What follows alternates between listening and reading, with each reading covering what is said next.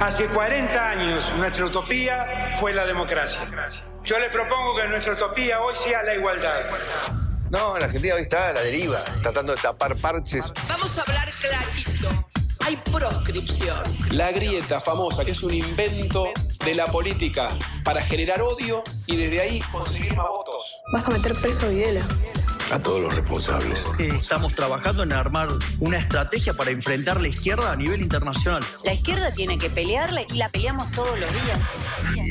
Si vos le tenés bronca, le tenés que pelear, pelear o que tenés bronca, pero lástima a nadie. La moneda ya está en el aire. Empieza cara o seca en FM Concepto.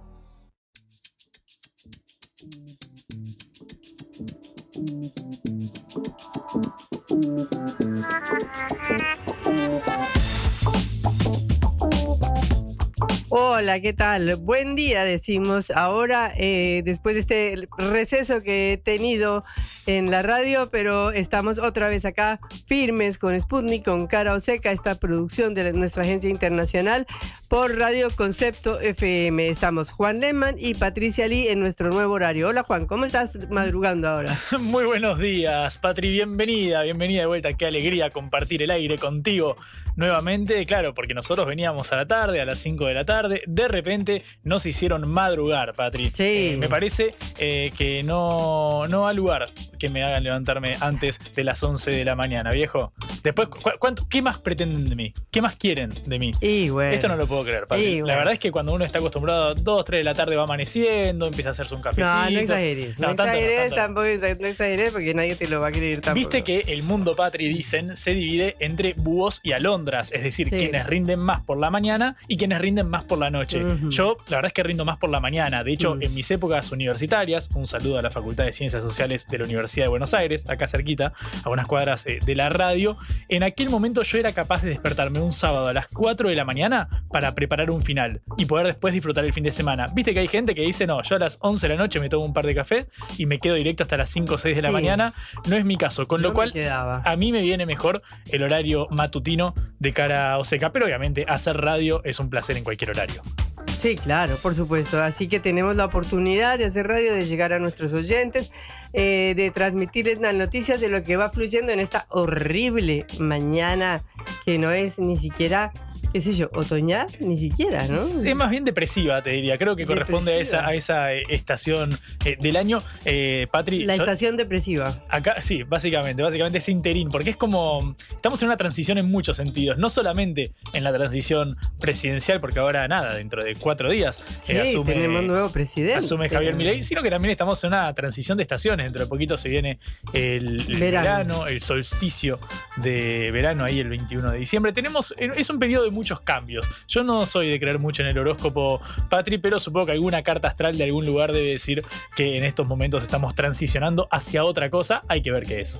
Sí, bueno, por lo menos que no sea hacia el frío, porque ya llegó el momento del calor y del verano. Y entonces uno se desabriga, se saca la ropa de invierno, ya no se pone cosas de lana, ya nada, y sale a la calle y se congela como hoy, en que está colapsada la ciudad con la lluvia, el subtv ha dejado de funcionar. Efectivamente, eh, nuestro productor Augusto Macías y yo venimos en la línea roja, la línea B de subte, y claro, no estaba parando en algunas eh, estaciones, había inconvenientes, retrasos, y claro, tuvimos que aventurarnos a tomar un taxi hacia el centro porteño, con todo lo que eso implica, por supuesto. En un día de Eh, lluvia. Estábamos básicamente a paso de hombre, como, como, como quien dice. Con respecto a la temperatura, Patri, sabés que uno podría preocuparse por ver lo que sucedió en Europa durante el último verano. ¿Te acordás que Roma registró temperaturas récord por lo altas, lo calurosas, lo insoportables que estaban? Y acá en Brasil, en Río de Janeiro, se rozaron los 50 grados hace no tanto. Sí, 60. 60 grados. Bueno, eh, ahora Taylor Swift tuvo que interrumpir su recital, pobrecita ella. Sí, y después hubo, bueno, hubo una persona Murió que falleció, una joven, sí, sí, fue realmente grave.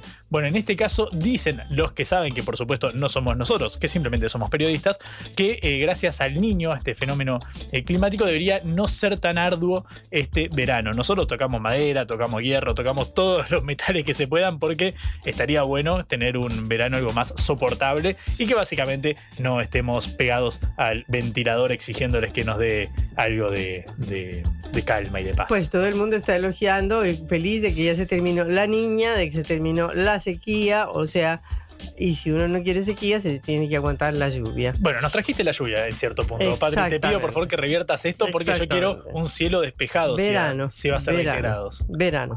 Bueno, eh, tenemos que hablar de la realidad a cuatro días de la asunción presidencial de Javier Milei y por lo tanto hablaremos con algún alto representante de la Libertad Avanza para que nos cuente cuáles son los planes que tienen para el Congreso, sobre todo esta famosa ley ómnibus, de la cual todavía no se conoce mucho, pero bueno, dicen que el lunes entraría esta ley al Congreso eh, y se espera que sea una tremenda gran reforma del Estado para recortar gastos, hacer reformas impositivas, laborales, entre otras. O sea, gran, gran, gran expectativa porque esto es un cambio, cambio de verdad. Es decir, no es una cosita gradual como cuando eh, terminó el gobierno de Cristina Kirchner en 2015 y vino Mauricio Macri que decidió hacer un cambio gradual y entonces no fue una cosa violenta, terrible. Tampoco lo fue cuando subió Alberto Fernández, que no hizo mm, cosas eh, brutales al día siguiente de posesionarse. Pero ahora, bueno, estamos viendo a ver qué es lo que nos espera con Javier Mirey, ¿no? O cierren la mano durante la campaña podría dar alguna pauta. Obviamente es el teorema de Baglini, ¿no? Uno va tendiendo hacia el centro a medida que se acerca al poder y además, Patria, hay una limitación estructural que es la cantidad de legisladores con los que cuenta Javier Milei. Tiene eh, 37 diputados, si no me equivoco, sobre 257 que integran la Cámara, es decir, está en amplia minoría y en el Senado tiene apenas 7 de 72 senadores, además de no contar con ningún gobernador que le responda. Recordamos, esto lo contamos extensamente, que a lo largo de este año legislativo, eh, electoral, perdón, eh, la Libertad Avanza no presentó candidaturas eh, provinciales de peso para, para gobernador, con lo cual, bueno, básicamente esta es un escenario adverso. También vamos a hablar con gente de la oposición, porque obviamente, claro, se necesita al menos el quórum de mínima y luego, bueno, la intención de aprobar. Uno siempre suele hablar de esta primavera, esta luna de miel que se da con algunos gobiernos. Vos lo decías, por ejemplo, el caso de Mauricio Macri, donde, bueno, un sector del peronismo, entonces opositor, bueno, dio eh, lugar a estas medidas y un respaldo fuerte legislativo, al menos en los primeros años de gobierno. En el medio, Patri, siguen las eh, designaciones en el gabinete de Javier eh, Milei. Bueno, es eh, Toto Caputo, Luis Toto Caputo, el ex ministro de Finanzas y también presidente del Banco Central durante el gobierno de Mauricio Macri, sigue armando a su equipo. Convoca ahora a Santiago Bausili, confirmado como eh, titular del Banco Central. Eh, bueno, Bausili había sido funcionario durante la gestión de, de Caputo en finanzas, ahí en el Ministerio de eh, Economía. Se abrió una causa, ahora vamos a contarla un poquito en, en extensión, con potenciales eh, incompatibilidades con la función pública, porque él laburaba en el Deutsche Bank, en el banco Deutsche Bank, que estaba metido en medio de la deuda con privados, con lo cual se decía, bueno, estás de los dos lados del mostrador, porque él seguía vinculado, seguía cobrando bonos, remuneraciones atrasadas Claro. eh, y demás. Bueno, se cerró la, la causa, se dictó la falta de mérito y al día siguiente Luis Caputo lo eh, confirma como parte de su equipo y si eso es en el central, en el Iría eh, Daniel eh, Tilard, que es un hombre que responde al gobernador saliente Juan Schiaretti, el ex candidato presidencial ahí de la provincia eh, de Córdoba. De hecho, estaba eh, a cargo del Banco eh, de Córdoba Daniel Tilard. y bueno, ahora aterriza entonces en el Banco Nación.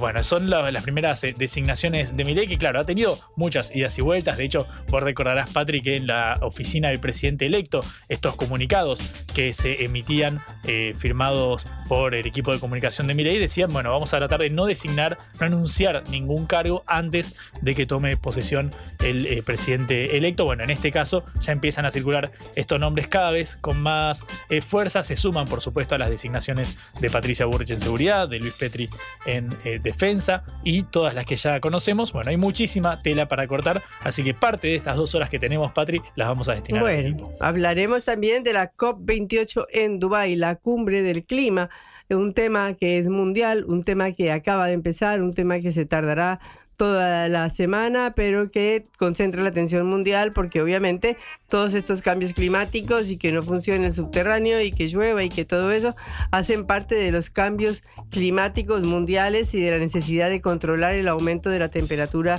global. De manera que estaremos dedicándonos a este tema también. Tenemos de todo, Patri, así que cuando quieras, ponemos primera. Bueno, muy bien. Empezamos nuestro programa. Blanco o negro, sí o no. A favor o en contra. Sputnik para la pelota para reflexionar.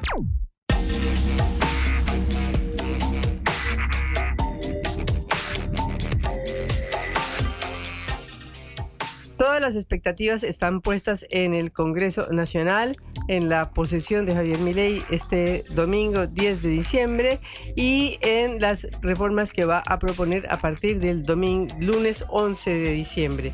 Estos son eh, los problemas que estamos analizando, que a los cuales estamos abocados y de los cuales tendremos una respuesta a partir del lunes. Eh, por eso es fundamental saber cómo va a moverse Javier Milei en el Congreso, en un Congreso en el, que, en el cual, como decía Juan anteriormente, no tiene una mayoría. De manera que vamos a hablar con Ricardo Burlay, diputado nacional de Juntos por el Cambio, sobre cómo se moverá el principal bloque opositor eh, el bloque opositor, ya no se puede decir bloque opositor, perdón, el principal bloque que apoya a Javier Milei y a la libertad avanza en el Congreso eh, para ver cómo se mueven y se procesan todas estas reformas. Ricardo, un gusto saludarlo, Patricia Sli y Juan Lehmann desde Cara Oseca. Patricia, Juan, buen día, ¿cómo le va? Dos, dos apreciaciones. Yo quiero aclarar, estoy terminando mi mandato el día sábado. Sí. Yo no voy a estar en el Congreso a partir de, del sábado, ¿no? Sí, sí, sí. Eh, y segundo, Juntos por el Cambio no es un bloque oficialista, eso lo hemos dejado claro. Es un bloque que la sociedad nos puso en la oposición, pero con un compromiso eh, con, con, con contribuir con la gobernabilidad. ¿Sí? Ese es nuestro rol. Bueno, pero antes era de oposición y ahora, ahora no. eh, nosotros no somos oficialismo, Patricia. Digo, quiero... Entonces, ¿qué son? No, nosotros somos oposición, porque no somos oficialismo, eh, y dentro de esa oposición habrá leyes que se van a acompañar seguramente, por, por coincidencias, y otras que no, que no se van a acompañar. El oficialismo siempre acompaña al Poder Ejecutivo.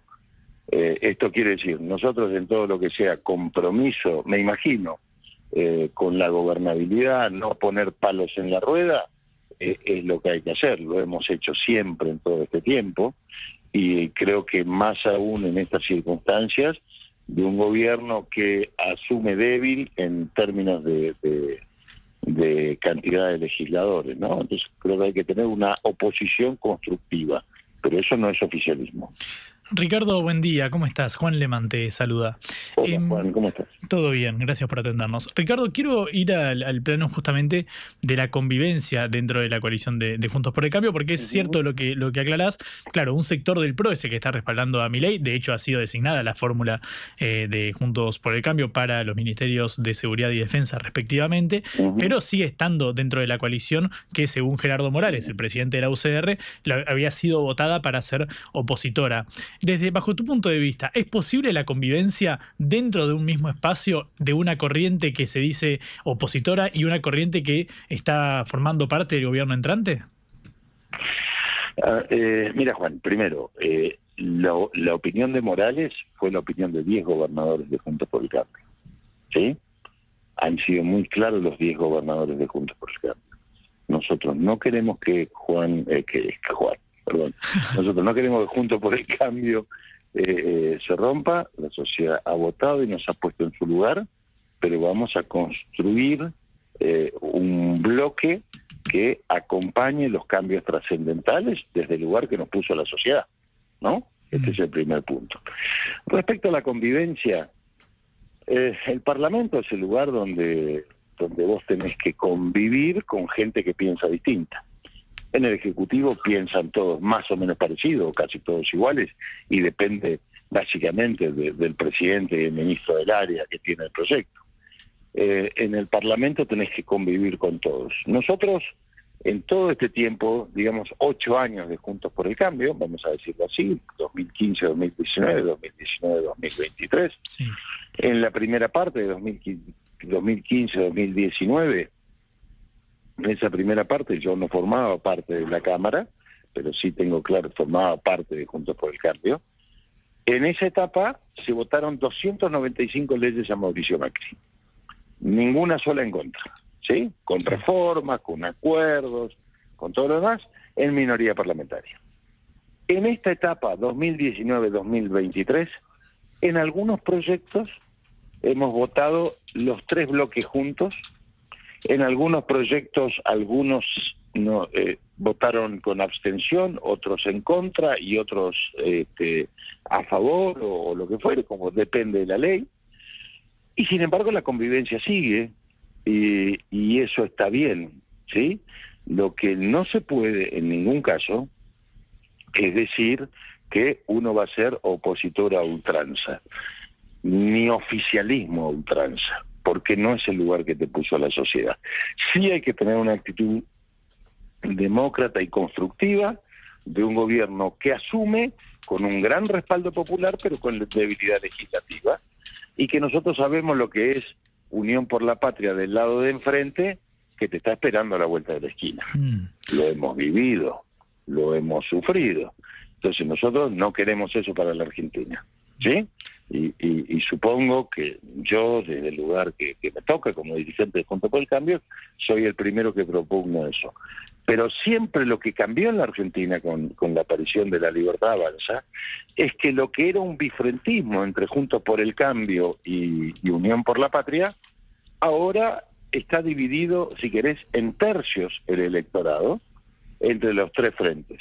Por lo tanto, nosotros no resignamos nuestras convicciones a lo que se ha planteado en la campaña, o al menos yo no resigno, porque estaba convencido de lo que planteaba en la campaña, de las propuestas, de todo lo demás. Entonces, uno dice, eh, hay que acompañar al gobierno y hay que mostrarse siempre como alternativa y construir el espacio.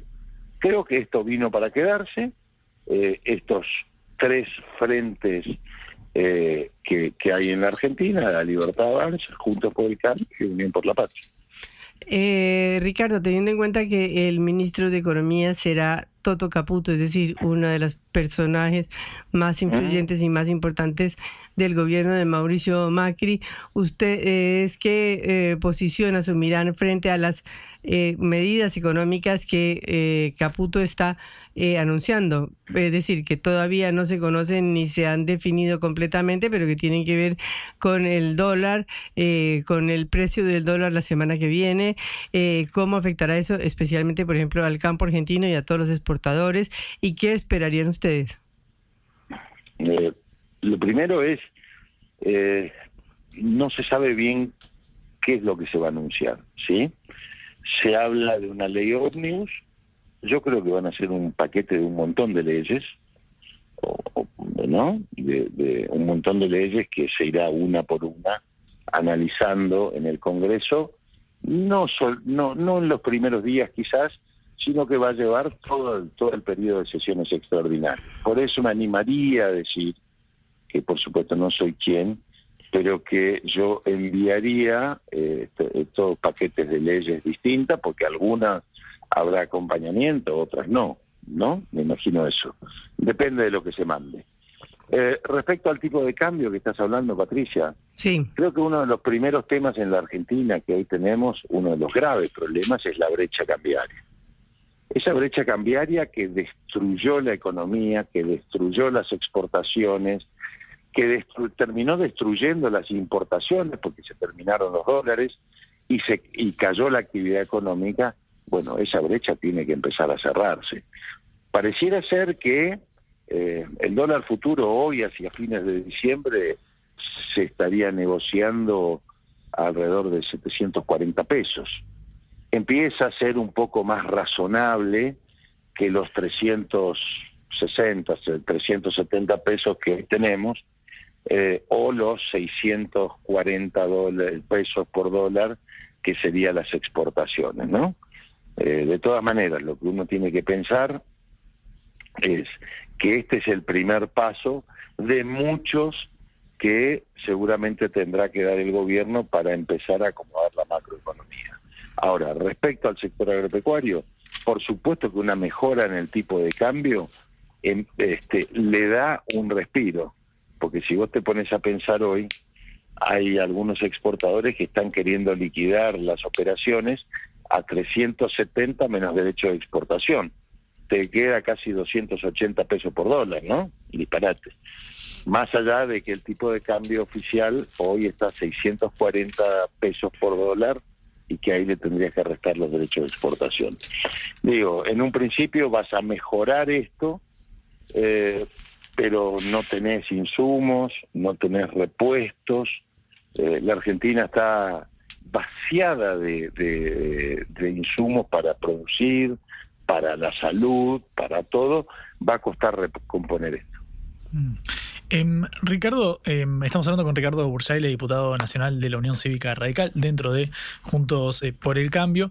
Quiero pensar en el diálogo eh, legislativo porque, claro, es cierto lo que decís, vos ha cambiado el escenario con respecto a lo que conocimos durante 15, 20 años quizás de este modelo Ujú. bicoalicional. Y ahora con la emergencia de la libertad avanza, bueno, se reconfigura todo el, el tablero. Sin embargo, uno piensa que, bueno, hay banderas de cada espacio que parecieran casi irrenunciables. Uno puede asociar el radicalismo con la autonomía universitaria, la gratuidad y la educación Correcto. pública y demás. En caso de que se avanzara con estos sectores o incluso con la idea de privatizar eh, IPF, que bueno, es una bandera del irigoyenismo, de toda la historia de la Unión Cívica Radical, ¿ustedes acompañarían estas iniciativas? Y y segundo, en caso de que el PRO las acompañara, ¿podría mantenerse ese, ese diálogo en- con tantas diferencias?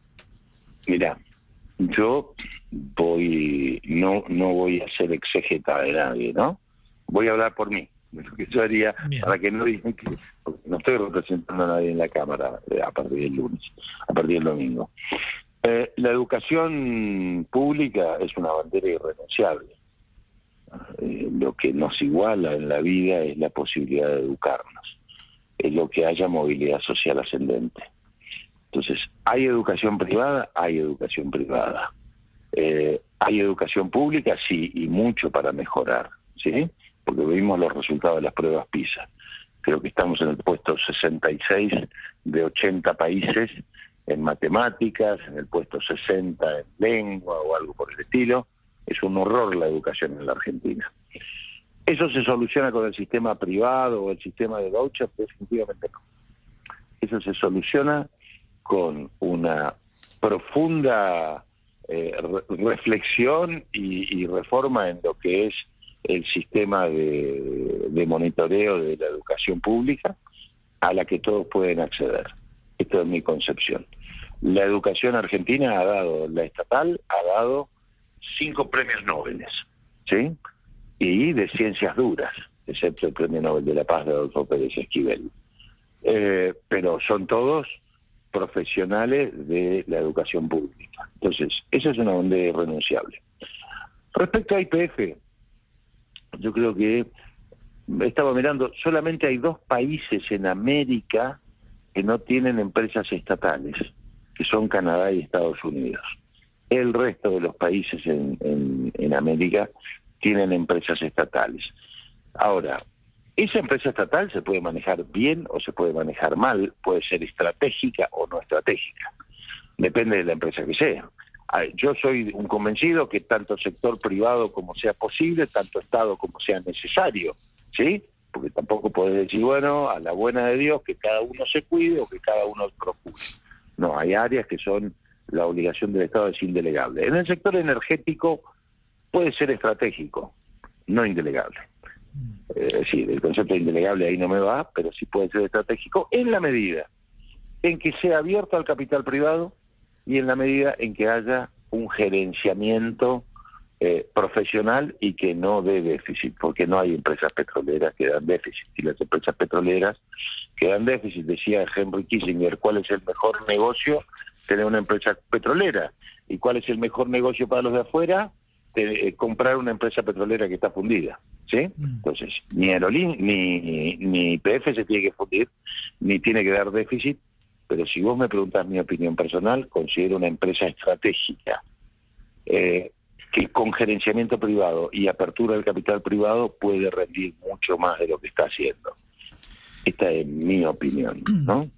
Ricardo, eh, hace, una, hace unos días, justo después de las elecciones, hablaba con eh, tu compañero de, de bloque, con Alejandro Cacase, también de la Unión Cívica Radical, quien Eh, bueno, también. Gran diputado. Eh, ¿Cómo, perdón? Gran diputado. eh. Sí. Gran diputado. Bueno, Cacase de hecho había presentado un proyecto para dolarizar la economía y demás, de hecho se hizo viral hace unos, unos meses, y le preguntaba a Cacase si aceptaría, en caso de, bueno, a raíz de esta coincidencia, al menos programática en algunos puntos, si aceptaría sumarse al gobierno de, de Milei, al, al igual que lo que está sucediendo con el, el- el PRO. ¿Cómo verías el hecho de que se, se, nada, se convocara a otras fuerzas más allá de las que ahora están con Javier Milei y si crees que el radicalismo podría formar parte al menos con algunos cuadros. Ahora Luis Petri, que es del radicalismo, va a ser ministro de Defensa, por ejemplo.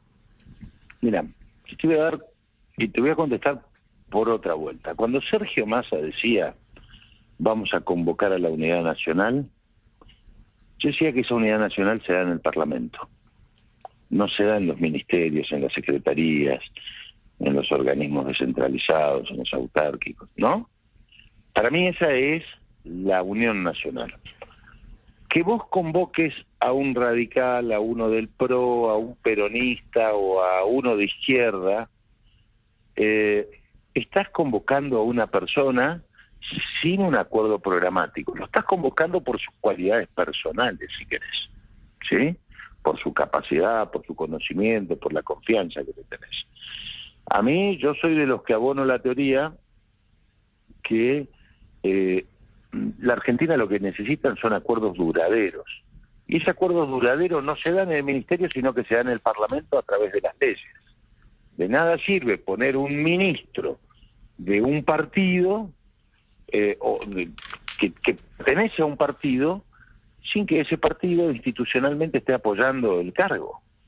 Porque eso no es un acuerdo programático. Eso es una persona destacada que está yendo a la función pública y que va a cumplir una función y que pertenecía a otro partido político. Pero no es la misma cosa decir que hay un acuerdo programático o decir que hay que vos le das el espacio a, algunos dirigentes y que por eso eh, ese partido o esos espacios van a tener que votar leyes. Me parece que es mucho más importante lo que te digo, decir, bueno, a ver, ¿qué vamos a hacer con la educación? ¿Qué vamos a hacer con la salud pública? ¿Qué vamos a hacer con las leyes impositivas? Entonces, hoy ganó la libertad avanza, dentro de cuatro años puede ganar otro frente, pero que estas cosas no se toquen independientemente de las personas, porque las personas pasamos y la institucionalidad queda.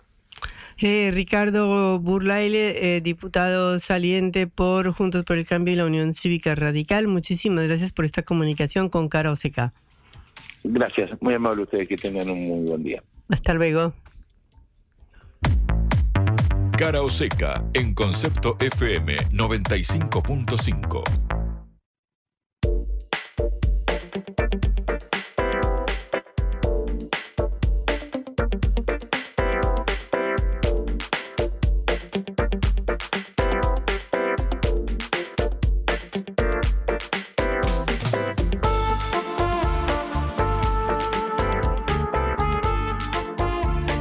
Bueno, ¿cómo andan los precios, Juan?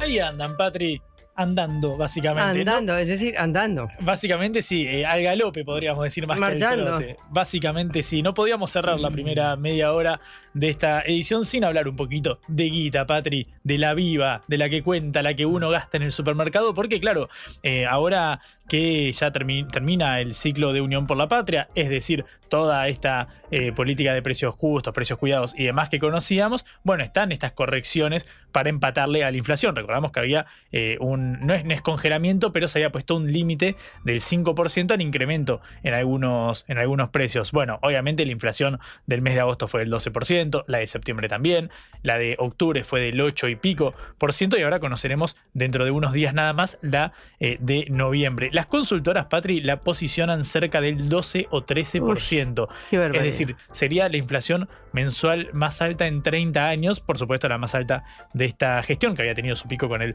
12.8 8, allá después de la devaluación de, después de las primarias, recordarás vos aquel lunes Claro. 14 de agosto. Bueno, básicamente ese es el cuadro y me acaba de llegar un informe de Isaac Rudnick, a quien consultamos cada tanto por los precios, del ISEPSI, este instituto que mide el consumo, sobre todo en las grandes áreas urbanas, y dice que los alimentos en la canasta básica aumentaron 15%. 15% en eh, noviembre. Eh, es un periodo dominado por la gran incertidumbre, dicen acá desde ISEPSI. Bueno, otras consultoras eh, privadas con las que estuve hablando me decían lo mismo. Hay un fuerte incremento en los precios de los alimentos. De hecho, recordarás, Patrick, al día siguiente de que Milei ganara el balotaje, es decir, el lunes 20 de noviembre, hace un par de semanas, bueno, hubo remarcaciones en los supermercados que llegaban al 40% en algunos casos, obviamente se retrajeron un tanto, pero bueno, están marcando esta, esta tendencia. Bueno, es el cuadro de situación que afrontará el gobierno entrante, de este modo el interanual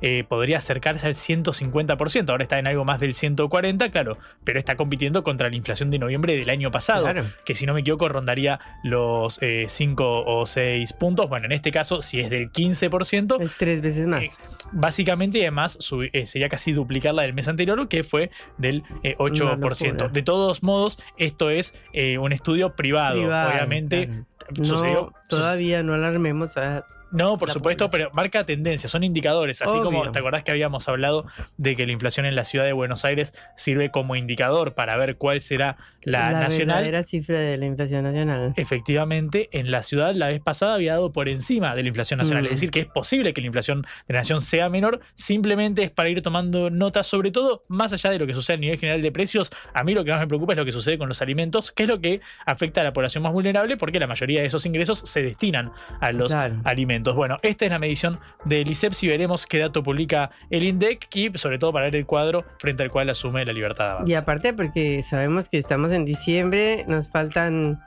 menos de 20 días o 18 días para las fiestas y todo se va al diablo, ¿no? Y bueno, hay que ver, bueno, ahí creo que va, Frutas, va- verduras, de va, todo. va a jugar mucho qué política despliega eh, Javier Milei. Ahora sí Bueno. va a ser responsabilidad de- del próximo gobierno. Sí, pero es estacional, digamos. No, no hay manera de que todo no suba en diciembre. Apenas se acercan las fiestas. Y esperemos que haya alguna manera, Patri, la verdad. Eh, no sé. Habría que tener un as debajo de la manga, un genio en la botella. Este. Pero vamos a ver si existe. En la vida hay que elegir. Cara o seca.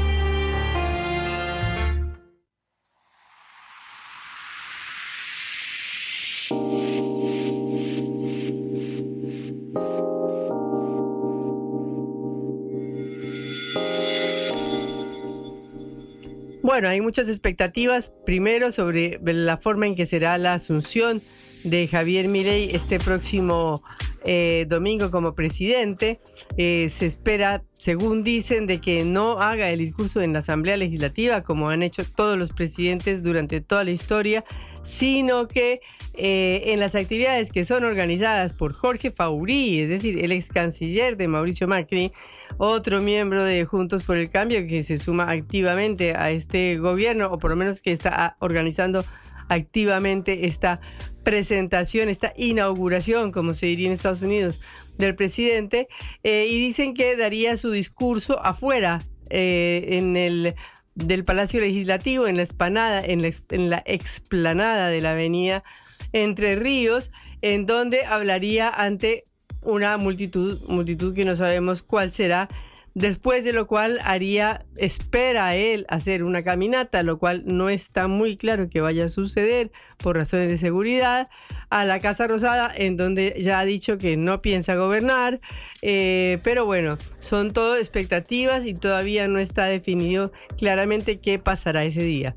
Tampoco tenemos claridad de qué va a ser la famosa ley, esta ómnibus que se presentará el lunes y cuáles serán las radicales reformas y a las cuales eh, nos enfrentaremos dentro de cinco días. O sea, no sabemos, como decíamos con anterioridad en la presentación, cuál va a ser el precio del dólar, eh, qué ha dicho el, em, el futuro ministro de Economía, Toto Caputo, que ah, hablan de que habría una flotación del dólar, hablan de que habría una neoconvertibilidad, no se entiende muy bien qué es neoconvertibilidad, pero se dice que el dólar pasaría de 600, eh, de 360 a 600, 650, o sea, una eh, devaluación del 100%. Bueno, todos son expectativas y grandes, grandes incógnitas que nos afectan a todos los argentinos. Para eso estamos en línea con Carlos D'Alessandro, diputado electo por La Libertad Avanza. Carlos, un gusto saludarlo. Patricia Lee, Juan Lehmann, desde Cara Oseca. Hola Patricia, ¿cómo le va? Un gusto saludarla. Eh, Carlos, bueno, eh, a ver si nos puedes llenar algunas de estas incógnitas, ah, incógnitas que tenemos.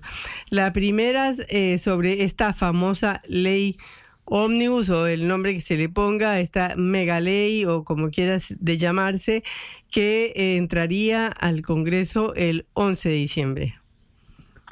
Bueno, nosotros lo que tenemos en claro es que mi ley va a apuntar en esa ley todo lo que fue diciendo durante la campaña, eh, eh, durante los últimos cuatro o cinco meses.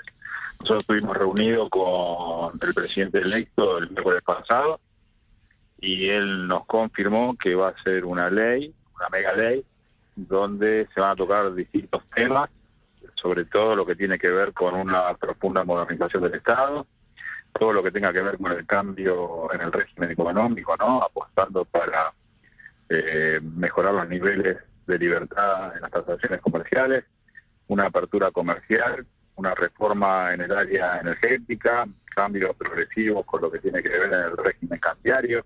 Eh, son leyes de articulación a la economía que mi quiere plantear eh, para los próximos cuatro años si me preguntase en profundidad sobre la ley, no podría decírtelo porque todavía no hemos recibido el bosquejo o el paquete de leyes que tenemos que tratar en el Congreso. Bueno, pero una de las inquietudes más grandes que tenemos todos los argentinos es el régimen cambiario. ¿Qué se dice de qué va a decir esa ley? Algo le tiene que decir.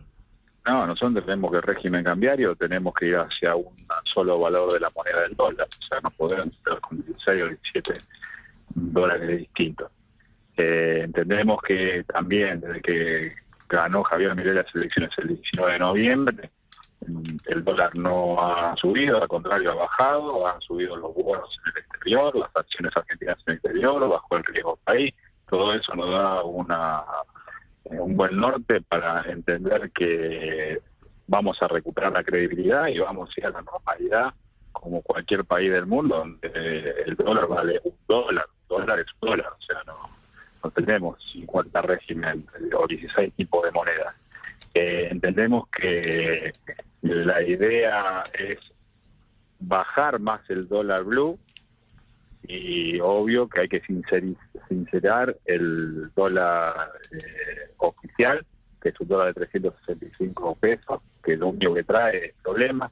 De hecho, hay 30 mil millones de dólares de deuda en Chile que no se pueden pagar por lo irrisorio del precio del dólar, lo cual tiene también inmovilizada la industria por falta de insumos eh, para el funcionamiento de la industria argentina.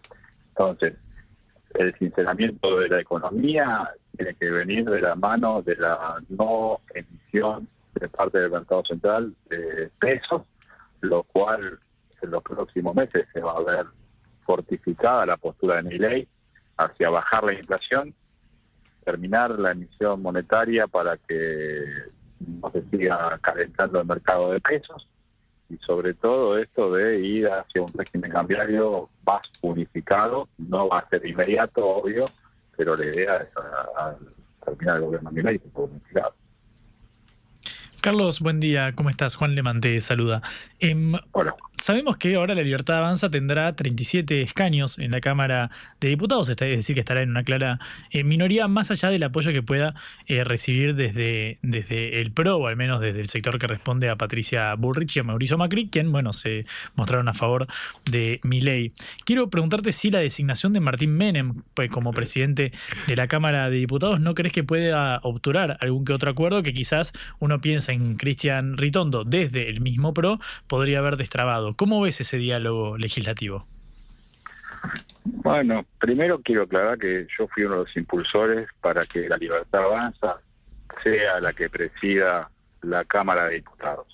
entendiendo y teniendo muy buenos diálogos, con, no solamente con Ricardo, sino también con Randazo, quien sonó como presidente de la Cámara en algún momento. Ahora, nosotros entendíamos podíamos aportar mucho más que cualquier otro diputado que quiera presidir la Cámara que venga fuera del espacio. La Libertad Avanza es un espacio nuevo, incorporando talentos nuevos y discutiendo ideas y no personas.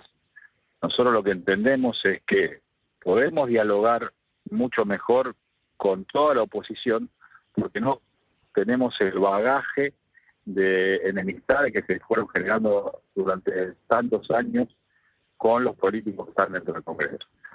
Cuando vemos el tema de sumar votos, no solamente pensamos en los radicales y en la gente del PRO, también pensamos en los peronistas del interior de nuestro país, pensando en una expansión del federalismo y constituyendo un nuevo, un nuevo modelo de acercamiento político. Creemos que es la hora de sumar inteligencia y voluntades, ¿no? Y empezar a trabajar sobre las ideas y ahí empezar a conseguir espacios comunes, metas comunes a largo, mediano y corto plazo, las que nos permitan desarrollar un país serio, pero todo esto pensando en el bienestar de los argentinos. Nosotros no podemos correr de foco y los que más necesitan una conciencia de los políticos a la hora de ponernos a trabajar y cerrar esta grieta que se vino creando durante tantos años son los argentinos. Los argentinos, esos 8 millones de argentinos que están eh, desocupados, cobrando un plan social, que están esperando que podamos generar empleo genuino y transformar esos planes sociales en trabajadores formales. Y esos trabajadores formales que tienen su poder adquisitivo totalmente destruido, que hoy una persona trabajadora formal y cobra 300 mil pesos, a nivel internacional son 300 dólares, es un sueldo paupérrimo. Eh, por lo cual la preocupación está puesta sobre el pueblo argentino y ahí es el punto de inflexión que tenemos que tener la madurez política para acercarnos y empezar a generar consensos y volver a repetir inteligencias y voluntades. Carlos, con respecto a capítulos como la privatización de empresas eh, públicas, digo, quizás las la banderas más fuertes que ha desplegado mi ley en el último tiempo, ¿estas van a formar parte de las primeras iniciativas enviadas al Congreso? Tenemos entendido que no.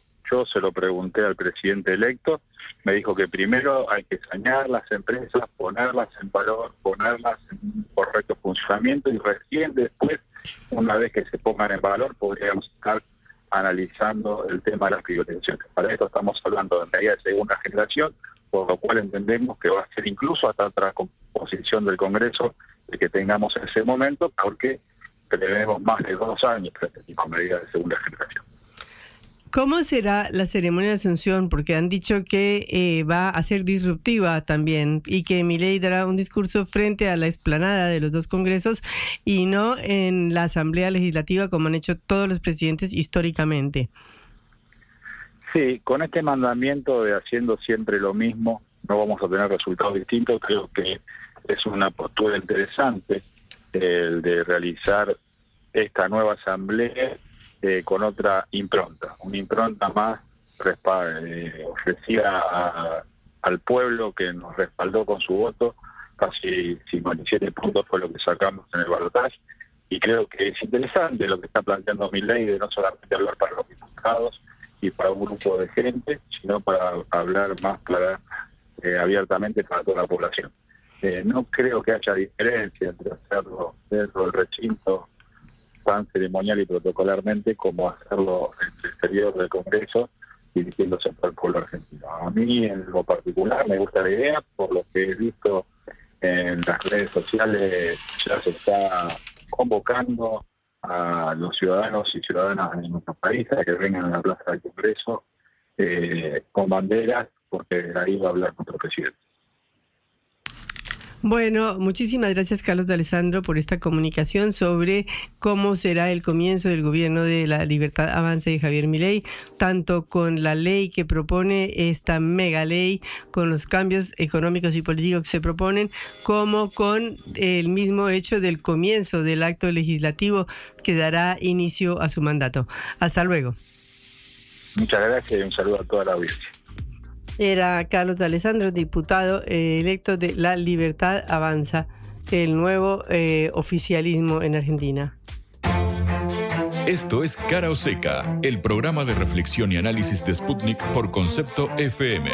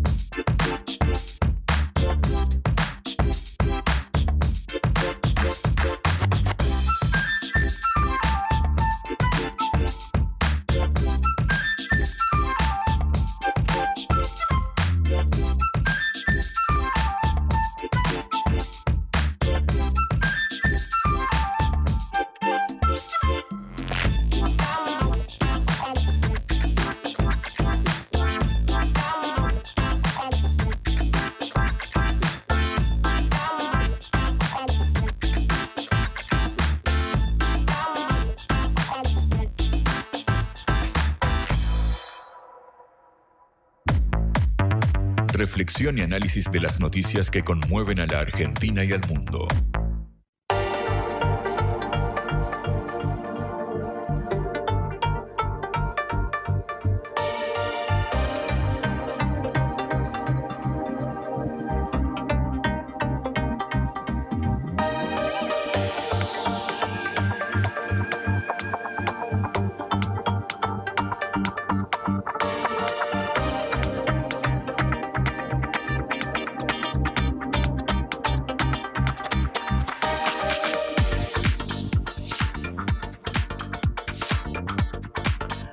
Empezó en Dubái eh, la cumbre sobre el clima en una ciudad en donde el sultán Al-Jaber dijo una frase que sacudió los eh, escenarios y que sacudió las salas de conferencias porque dijo que no había evidencia para avanzar más rápido en la eliminación del uso de los combustibles fósiles.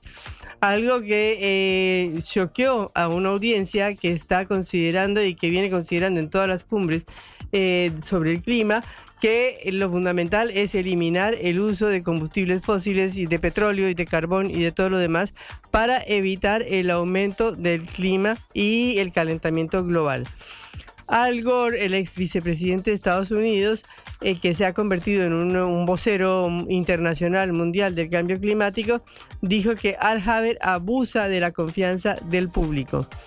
De hecho, eliminación de los combustibles fósiles no, existe en la declaración final que Argentina y Paraguay no firmaron, a diferencia de Brasil y Uruguay, eh, evidenciando una división dentro del Mercosur.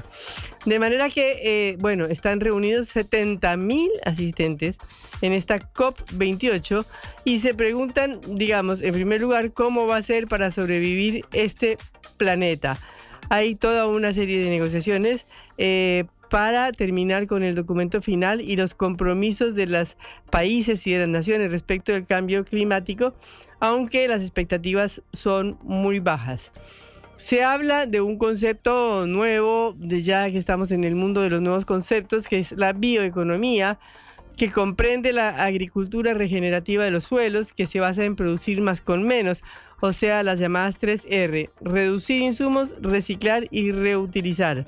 Esto también ha sido uno de los centros de debate más importantes dentro de la cumbre eh, que se está desarrollando en este momento en eh, Dubái. Eh, tenemos en línea precisamente desde Dubái a Laura Rocha, presidenta de la Asociación Civil de Periodistas por el Planeta, que está cubriendo la COP28. Laura, es un gusto saludarla, Patricia Lee Juan Lehmann desde Buenos Aires. Hola Patricia, ¿cómo estás? Un gusto. Bueno, eh, Laura, eh, ¿cómo va esa cumbre? Bueno, va eh, bien, se está cumpliendo la primera semana y bueno, como vos presentaste al principio, hubo un shock cuando Al-Jaber en realidad se reveló una conversación que Al-Jaber había tenido el 21 de noviembre y se reveló en el diario The Guardian eh, que él había dicho que no hay ciencia detrás de que la eliminación de los combustibles fósiles podría ser lo necesario para que la temperatura promedio global eh, no aumente un grado y medio. Eh, sin embargo, él mismo ya hace dos días salió a desmentir aquí esas, esos dichos, esas afirmaciones, y para demostrarlo sentó a su lado al chair, al jefe del panel intergubernamental de cambio climático, o sea, el jefe de los científicos, eh, que dicen que, bueno, que esto es así. O sea que ya con esa foto es como que desmintió esa cuestión, pero bueno, también eh, hay todo un debate respecto de cuál va a ser, eh, cuáles van a ser las palabras que se van a utilizar en el documento final, porque bueno, las palabras en estos contextos importan y mucho. Claro. ¿Y qué se espera entonces de que aparezca en el documento final o será, digamos, otro nuevo compromiso que no, que no se cumple? Eh, bueno, digamos, no hay mucho espacio para que no se cumpla. Lo que la cuestión es esta. Eh, hace siete años se cumplen del Acuerdo de París, entonces este año toca conocer, porque era en realidad hace dos años, pero bueno, tuvimos una pandemia en el mundo, eh, una cosa que se llama balance global. En ese balance global lo que se hace es decir, bueno, cómo venimos con los compromisos que los países asumieron según el Acuerdo de París para disminuir sus emisiones. Eh, ese, ese balance, del que ya por supuesto se tuvo un adelanto, indica que con los compromisos actuales vamos a un planeta de 2.7 grados centígrados.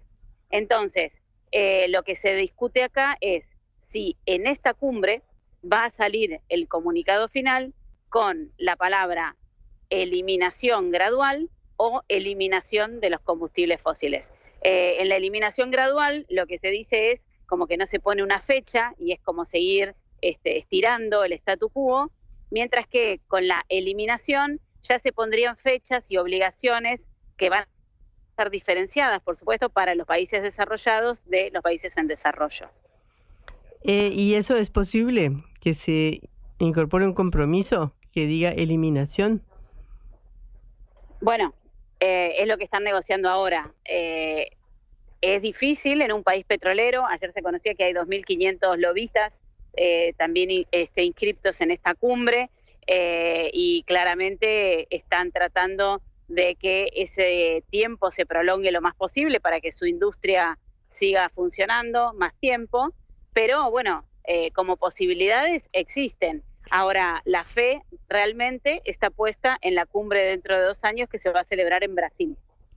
Claro, no en Brasil que tendría que ser obviamente el eje de un gran eh, de un gran, no sé, compromiso de cambio climático por obvias razones y por nuestra querida Amazonia, ¿no?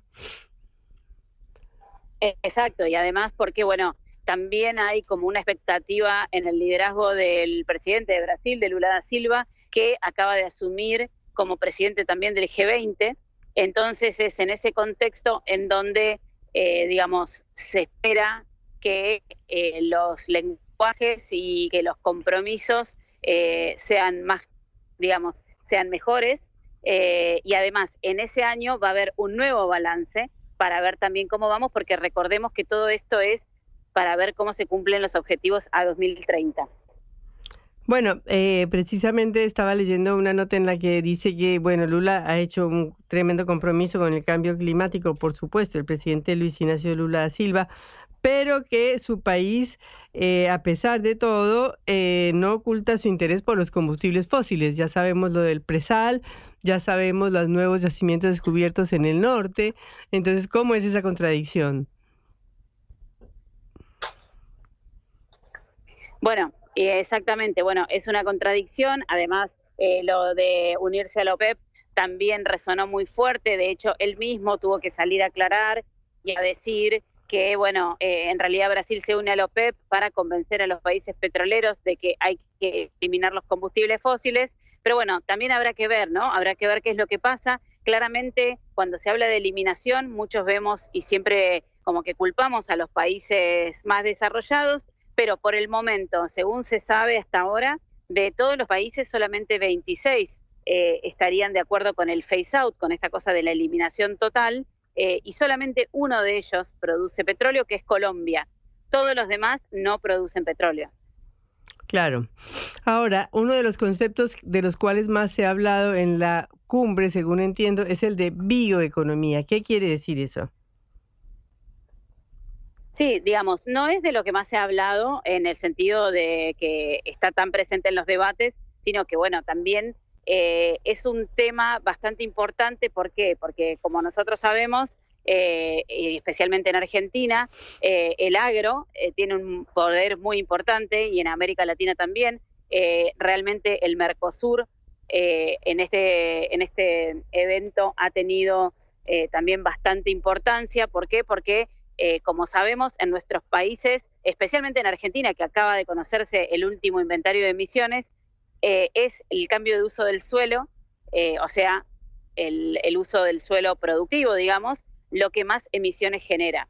Entonces, lo que hace el sector es defenderse y decir, no, no, nosotros lo que hacemos es capturar emisiones. Bueno, entonces en este debate eh, surge la bioeconomía como una manera de sortear esa discusión, pero bueno, claramente hay una responsabilidad del sector y especialmente también por el tipo de producción que se hace en Argentina y en el Mercosur, eh, que tiene que ver y está relacionado con lo que también pasó en esta cumbre, que fue eh, y que es el acuerdo Unión Europea-Mercosur, que claramente no se está firmando porque eh, la Argentina y Paraguay usan agroquímicos que en Europa no estarían permitidos. O sea, tenemos problemas regionales importantes también para resolver como este, que pues, es un problema fundamental para la agricultura, ¿no? Porque obviamente que nuestros países, todo el cono sur es un gran productor de alimentos y por supuesto necesita de los fertilizantes o de los químicos para eh, mm, defender sus cosechas. De manera que hay una, una discusión que tiene una trascendencia muy importante y es, mm, no sé, es complicado o problemático esta división en el Mercosur, ¿no? Eh, sí, bueno, no, el Mercosur está unido. Eh, lo que, los que están, en, digamos, los que no están de acuerdo eh, son los de la Unión Europea. Entonces, no puede haber un acuerdo si no hay acuerdo. No, no, no, claro, por eso. Pero digo de la posición de Argentina y Paraguay que es distinta de la de mm, Brasil y Uruguay. A eso me refiero. Eh, sí, digamos, eso fue una declaración. Digamos, acá hay muchas declaraciones que no son vinculantes.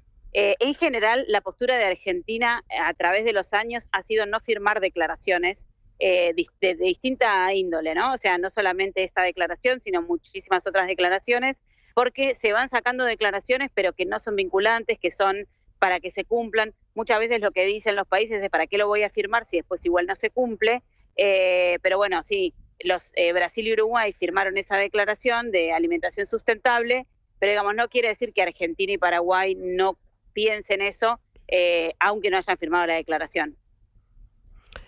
Laura, muchísimas gracias por esta comunicación desde Dubái. Sabemos que tienes el tiempo limitado y te agradecemos el contacto este, en este momento, sabiendo que en segundo lugar estarás en el medio de las conferencias y de las actividades de la cumbre. Muchísimas gracias.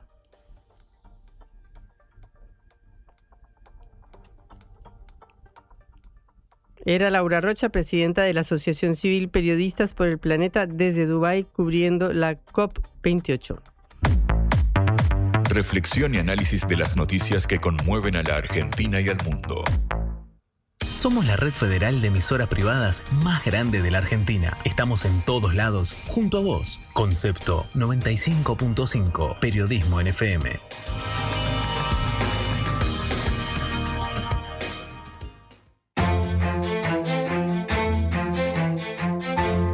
o seca.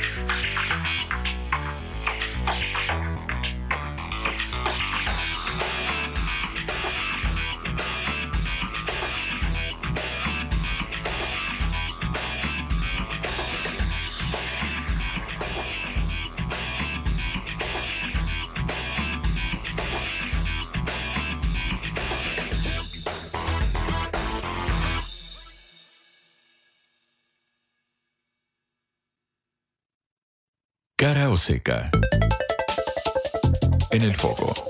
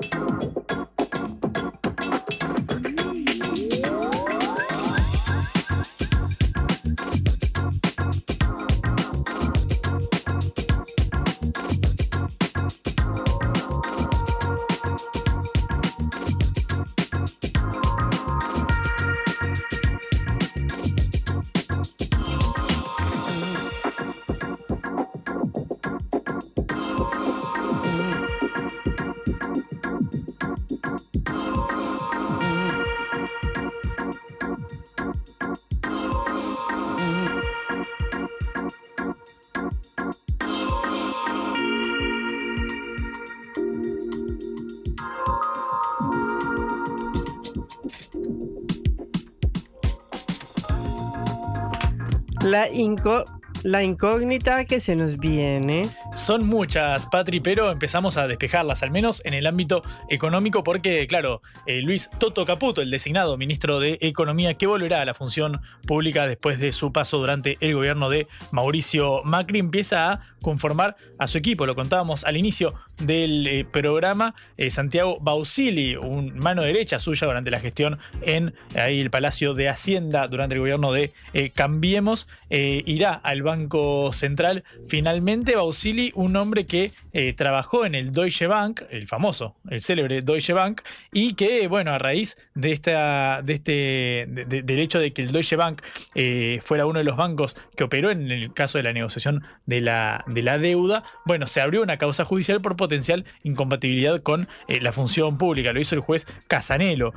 Sin embargo, ayer la Cámara Federal confirmó la, la falta de mérito al respecto y en ese marco se da la confirmación del desembarco de Santiago Bausili al eh, Banco Central. Bueno, es uno de los nombres que está en pugna aquí. También Daniel eh, Tilard, lo contábamos también, va a ir al Banco Nación, un hombre de Juan Schiaretti, quien hasta ahora era el titular del Banco de Córdoba, de la provincia del ex candidato eh, presidencial. Bueno, en esta, de este modo se empieza a conformar el equipo de eh, Caputo. Em, ahora habló ayer eh, al salir del Hotel Libertador, donde sabemos que Milei está residiendo básicamente desde el resultado de las elecciones generales. Ahí lleva a cabo todas sus reuniones. Recordamos que Milei va a instalarse directamente en la Quinta de Olivos. Como vos decías, Patri, no va a estar en la Casa Rosada, así que del Libertador a la Quinta de Olivos sin escalas. Bueno, Santiago, eh, perdón, Luis Caputo habló eh, por primera vez desde que fue designado, lo hizo ayer al salir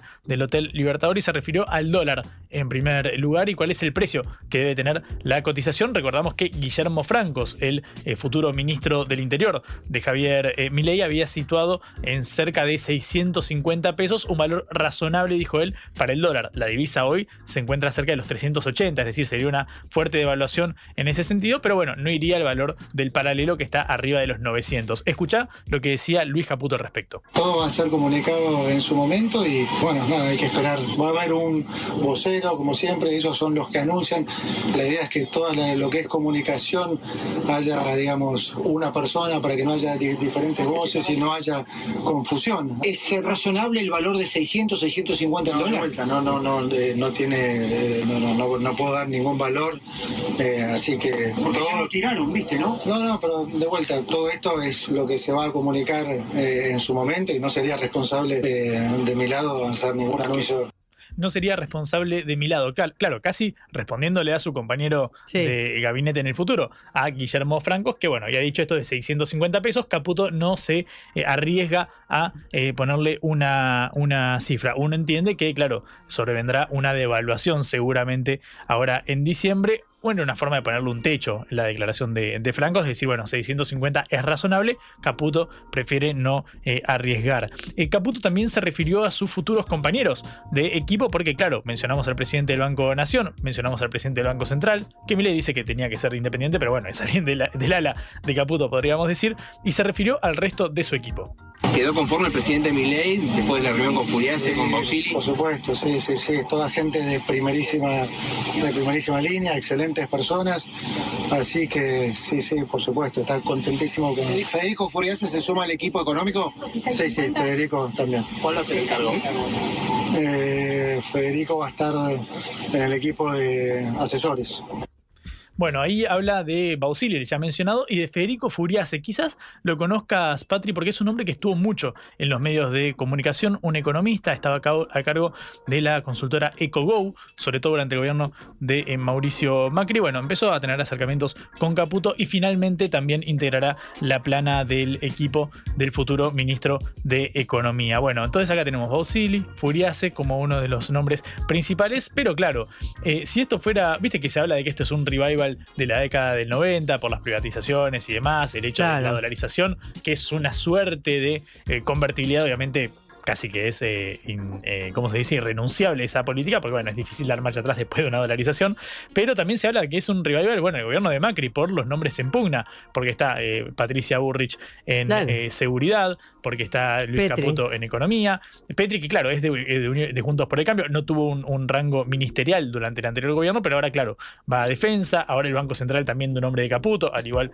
en este caso que el resto de las, de las carteras, pero claro, se habla de este revival de Macri y Y si algo caracterizó los primeros meses de gobierno de Macri fue la expresión de la pesada herencia. Recordarás vos, llegamos con una pesada herencia, bueno, esto nos obliga a un camino, un sendero de seis meses difíciles, después el famoso segundo semestre y demás. Bueno, Caputo casi que hace honor a, aquel, a aquella experiencia y así hablaba de la herencia que están recibiendo. Lo hacemos eh, para todos los, los- los argentinos. Eh, obviamente es un esfuerzo enorme porque todos sabemos la herencia que estamos recibiendo, como dice el presidente, la peor de la historia. Eh, así que, eh, bueno, todos entusiasmados y vamos a dejar eh, la vida. ¿Qué debería de preocuparse la, la ciudadanía, Luis? Bueno, la herencia que estamos recibiendo, como digo, es eh, eh, la peor de, de la historia, así que claramente, digamos, motivos sobran, pero eh, para eso estamos acá, para tratar de, de encontrar la solución a, a todo esto. Motivos sobran sobre esta pesada herencia. Bueno, son las primeras expresiones públicas del flamante, bueno, el designado ministro de Economía que pareciera ser que va a llevar las riendas de esta cartera, por supuesto bajo la tutela de Javier Milei, que se jacta de ser el primer presidente eh, economista de la- Sí. del, del último tiempo en la Argentina. Bueno, estos son los nombres que están en danza, son los conceptos que están eh, en danza. No queremos ponerle un valor eh, al dólar, tenemos una pesada herencia. Mauricio Macri, también Javier Milei habían hablado de esta idea de unos 12, 18, 24 meses de eh, quizás en momentos adversos, de una coyuntura algo esquiva, hasta que se empezarán a ver los primeros resultados. Veremos cuál es la política que eh, lleva a cabo en economía Caputo, por supuesto, mediada, uno entiende, por el Congreso, por cuestiones como la privatización de empresas públicas, que uno entiende Claro. que formaría parte Tiene que ser leyes de la nación. claro, del menú de Milei, al igual que, bueno, cierta contracción de deuda externa, por ejemplo. Bueno, este es el menú que se está desplegando en la botonera económica. Faltan todavía un par de días para Sí, que sí, asuma para- Milei, pero sin lugar a dudas va a ser la agenda que conozcamos la semana que viene. Y aparte de eso, eh, lo que resalto es que definitivamente es muy difícil llamar a Juntos por el Cambio oposición. Podrán decir lo que quieran, el radicalismo se podrá quejar o irse o romper o formar otro bloque o lo que sea. Pero si Caputo está dirigiendo economía, Patricia Burrich seguridad, Petri defensa, Petri que aparte de la Unión Cívica Radical, es muy difícil no asumir un compromiso como un partido que está apoyando al gobierno. En Colombia, por ejemplo, eh, uno se define, los partidos se definen, ¿soy partido de gobierno o no soy partido de gobierno? Y tiene que dar una definición clara, ¿apoya o no apoya al gobierno? Sí, es casi el, partido de Schrödinger este, porque es y no es dependiendo de si abrís o no la caja. Yo ahí eh, eh, creo que disiento, porque para mí lo, lo que ahí es complicado es la que se mantenga la unidad de la coalición opositora. Creo yo que Eso es, es- ese es el problema. Porque ni siquiera es que- es problema de ellos. Ni siquiera es que es todo el PRO el que está con Milei y toda la UCR Obvio. en contra. No, no, no solamente porque por, por el caso de Petri, que en todo caso Petri tampoco es representativo de toda la Unión Cívica Radical, al igual que los que integran el gabinete eh, de Milei no son representativos de todo el PRO. Por ejemplo, María Eugenia Vidal, por no nombrar a, a Horacio Rodríguez Larreta, que ahora está yéndose a la ciudad de Buenos Aires, pero María Eugenia Vidal todavía tiene mandato pendiente como diputada de la Nación y es del PRO. Y, se, profe- se, eh, pronunció en contra de Milei. Con lo cual, ni siquiera es que la división es entre PRO y Unión Cívica Radical. Hay una división adentro del PRO Adentro de Juntos por el y hay sectores y de la, Unión, PRO. de la Unión Cívica Radical, Patri, que así como Petri fue designado por Milei ministro de Defensa, la semana pasada entrevistamos a Alejandro Cacase, que Sí. dice, yo voté a Milei y en caso de que me llamaran, estaría de brazos Claro. abiertos para sumarme. Con lo cual, ni siquiera es que hay una posición unánime dentro de Juntos por el Cambio que uno pueda decir, bueno, pero no deciden decirla en público. Yo creo que acá lo que está en juego claramente es la supervivencia de la coalición como tal, que creo yo va a terminar armándose en distintos eh, bloques según sea oficialismo oposición, porque si no decir, como tenemos a alguien de la UCR como Petri en el Ministerio de Defensa, debería apoyar las iniciativas que lleva a cabo. Ahora, si yo soy el mismo partido y voto en contra, y Claro. bueno, hay algo más complejo ahí. Por eso, es un partido que está siendo parte oficial del gobierno y que tiene una parte de su partido que está en contra de lo que está haciendo ese gobierno. Pero eso es un problema de ellos, un problema interno. Frente a la sociedad, el hecho de que la ex candidata de Juntos por el Cambio y el ex candidato a vicepresidente de Juntos por el Cambio y Toto Caputo, que fue el ministro de Finanzas de Mauricio Macri, estén siendo tres patas vertebrales de los ocho ministerios que tiene Javier Milei, es un hecho clarísimo.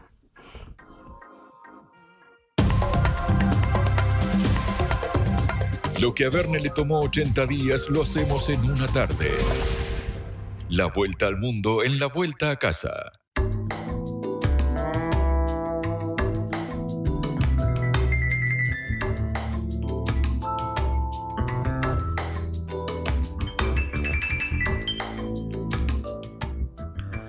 Eh, recientemente se posesionó el nuevo gobierno español de Pedro Sánchez del Partido Socialista Obrero Español, PSOE, como resultado de una amplia coalición que unió a sumar este bloque de izquierdas, como se dice en España, eh, y después a todas las organizaciones, coaliciones independentistas de Cataluña, del País Vasco eh, y de otros lugares. Eh, y logró esta mayoría para ser em, nombrado por el rey como el candidato para formar gobierno frente a el candidato que había ganado realmente eh, las elecciones populares y que eh, obtuvo más votos en las elecciones populares, como fue Núñez Feijó, Alberto Núñez Feijó. Eh, pero bueno, ahora empiezan a suceder problemas porque Podemos, que es una de las principales organizaciones de izquierda y de oposición en España, ha oficializado este martes su salida de Sumar que es esta coalición opositora, para unirse a un grupo mixto en el Congreso de los Diputados. Esto ha sido después de desavenencias públicas durante meses.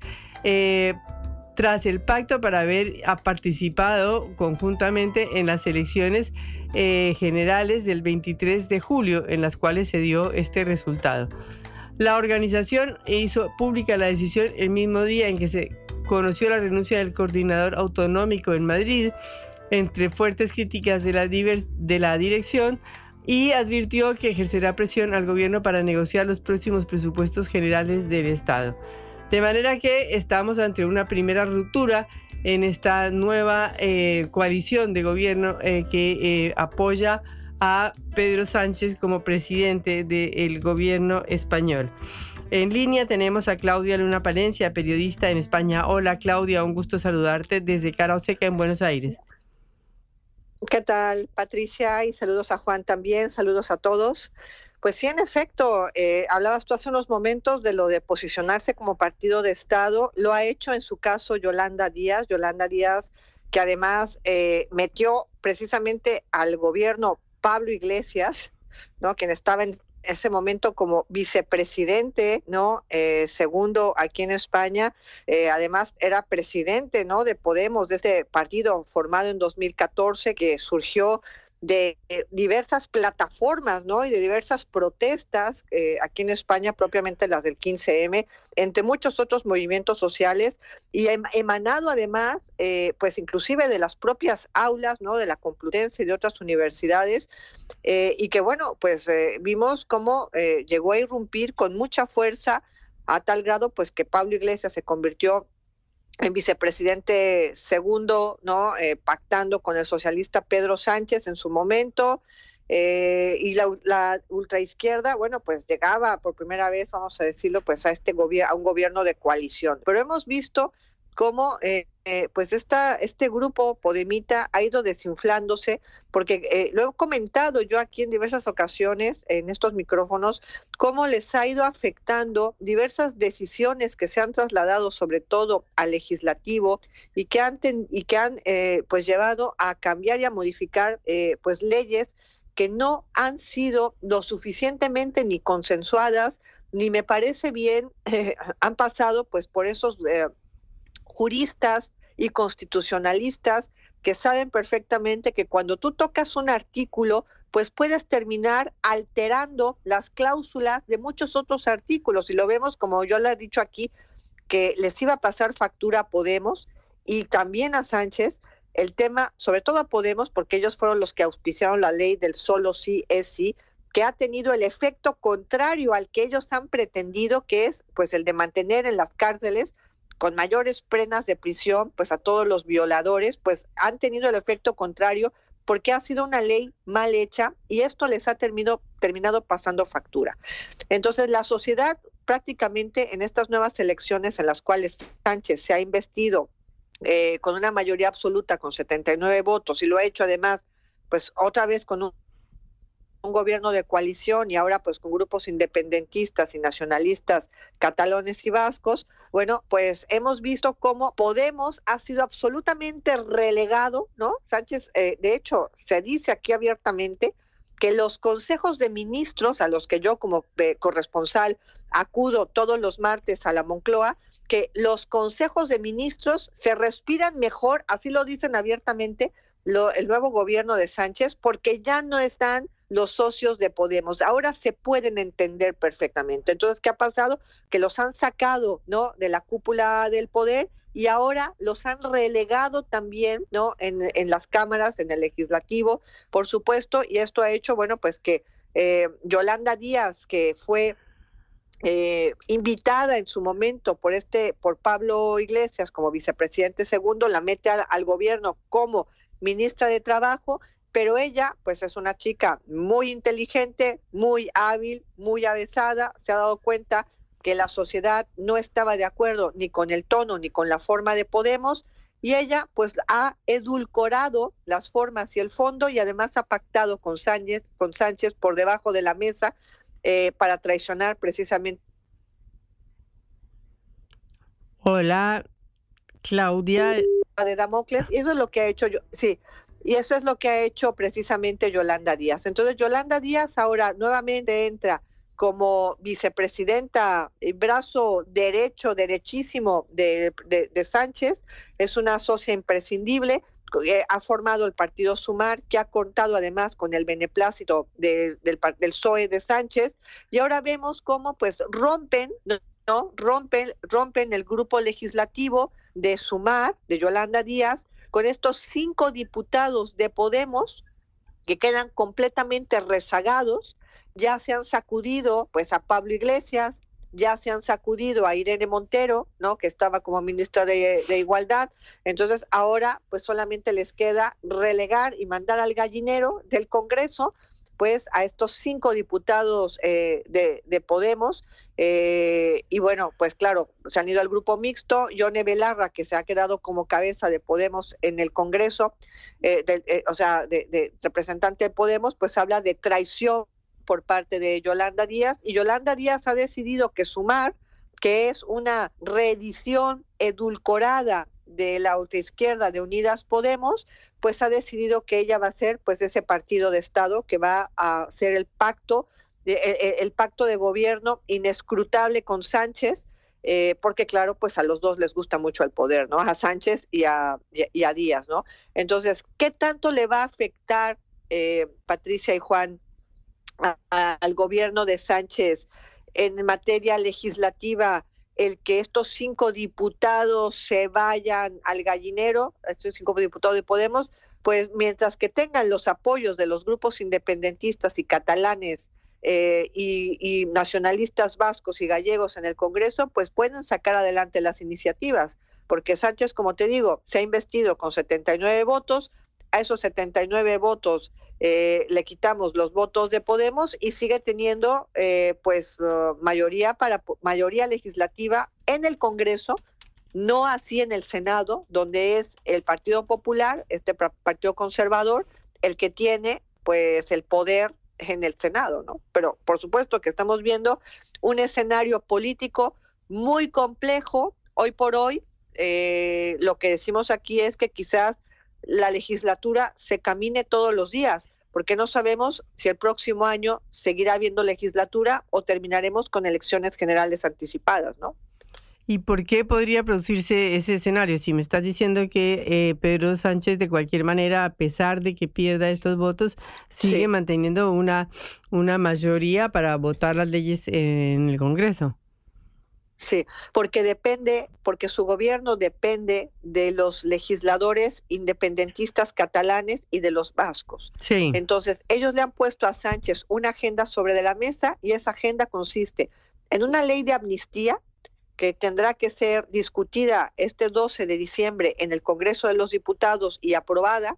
Y esa ley de amnistía lo que intenta es que todos los prófugos políticos que han participado en diversos años en estos referendos secesionistas de Cataluña, de España, eh, o que han tenido actividad política para tratar de romper Cataluña de España, o bien que son presos que están desde 2012 al 2023 en las cárceles eh, españolas, sean liberados. Esto va a permitir que Carles Puigdemont, que fue el, el cerebro, ¿no? El presidente Sí. del gobierno catalán, que en 2017 hizo este referendo secesionista eh, y que declaró la independencia 15 segundos y luego se arrepintió y al siguiente día se fue de prófugo a Bélgica, pueda regresar. Entonces, eh, lo tienen a Sánchez agarrado de las manos. Quieren una ley de, de amnistía, pero además quieren ese perdón a todos los presos eh, políticos. Quieren además hacer un referendo secesionista en Cataluña. Le han, le han pedido a Sánchez que les conceda la autodeterminación de la hacienda pública catalana, o sea, una serie de cosas. Y detrás de los catalanes van los vascos, y los vascos van diciendo, ah, si los catalanes hacen un referendo secesionista, pues los vascos también queremos hacer un referendo secesionista y preguntarle a la gente si quieren seguir perteneciendo a España o si creamos nuestro propio país. Entonces, claro, le han pedido inclusive a Sánchez que los vascos quieren manejar las cuentas de su propia seguridad social. Entonces, esto es, Patricia, un toma y daca. Y los que ponen el tiempo, pues son precisamente los catalanes y los vascos. Ah, ¿no me vas a dar? No te voy a votar. Ah, no me vas a dar, no te voy a aprobar el presupuesto. No te voy a aprobar esto, no te voy a aprobar, no te voy a aprobar. Lo van a tener cogido del cogote a, a Sánchez. Y si Sánchez no cumple en el plazo de un año, eh, ya ellos lo han dicho textualmente, si no cumples en el paso de, un, de un año lo que tú te has comprometido, eh, pues nosotros no te vamos a apoyar y el, rompe, y el gobierno se rompe, ¿no? Bueno, es una perspectiva eh, como de crisis, ¿no? Parece que eh, a pesar de que se haya Sí. logrado esta mayoría política en el Congreso para investir a Pedro Sánchez, esa autoridad no está tan no clara. Se está, no se está, o sea, no estamos teniendo, correcto, no estamos teniendo, Patricia, un escenario político ni estable ni claro. Hay mucho descontento en las calles precisamente por la ley de amnistía. Eh, Sánchez va a un evento, a otro, y la gente lo increpa, a las, eh, eh, le increpa, le grita, le llama traidor, etcétera. A eso súmale que la ultraderecha de, de Vox está tratando de mover todo el avispero para crearle a Sánchez el peor escenario político posible, ¿sabes? Para acorralarlo, para sacar a la gente a las calles a protestar, a hacer mítines, a crear violencia, a crear ruido. eh, y yo, inclusive, en un escenario de rispidez, yo no llego a, descar- a descartar, incluso, y lo anotamos hoy, hoy anótalo en tu mesa, que pueda haber un atentado político aquí en España, ¿eh? un atentado no solo contra Sánchez, sino contra algún otro político, precisamente en- eh, eh, por la ira que hay de que se pueda romper España, ¿no? Sí, o sea, eh, es un sentimiento popular a favor de la unidad de España, es lo que entiendo. Sí, claro, sí, sí, sí. Eh, salvo, bueno, pues habría que tomarle el termómetro en ese referendo secesionista, pues para ver si verdaderamente los catalanes al final deciden, pues, que quieren, ¿no? Esa, esa llamada eh, autonomía, porque es que ahora en este momento, bien a bien, no sabemos qué modelo de país pueda resultar en el caso de que sea consumado en determinado momento la, una sesión, ¿no?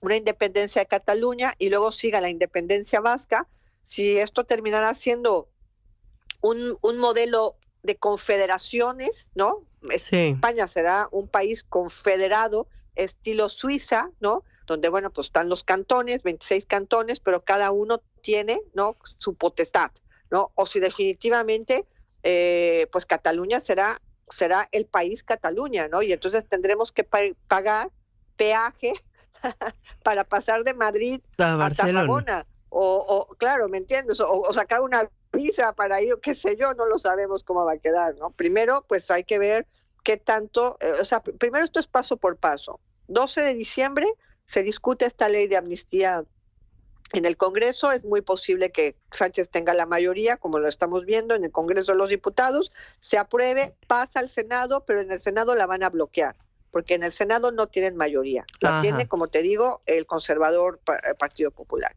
Entonces, claro, esto iba a ser lo mismo con los presupuestos, iba a ser lo mismo con, con claro, con muchas cosas, porque tú sabes que eh, a, a- a los conservadores y a la ultraderecha, pues le interesa que no prosperen las ideas de Sánchez, ¿no? Entonces, todo esto es es una guerra política. Estamos viendo una guerra política, una batalla política todos los días, ¿no? Claro. Bueno, Claudia, muchísimas gracias por esta comunicación desde Madrid y esperemos a ver qué pasa el 12 con esa votación de la ley de amnistía. Un gusto. Claro que sí, Patricia, un gusto, saludos, que estén muy bien, hasta luego, gracias. Hasta luego, era la periodista Claudia Luna Palencia de Madrid hablando de esta ruptura, primera ruptura de la coalición oficialista que apoya al presidente Pedro Sánchez del Partido Socialista Obrero Español de cinco diputados de Podemos. Reflexión y análisis de las noticias que conmueven a la Argentina y al mundo.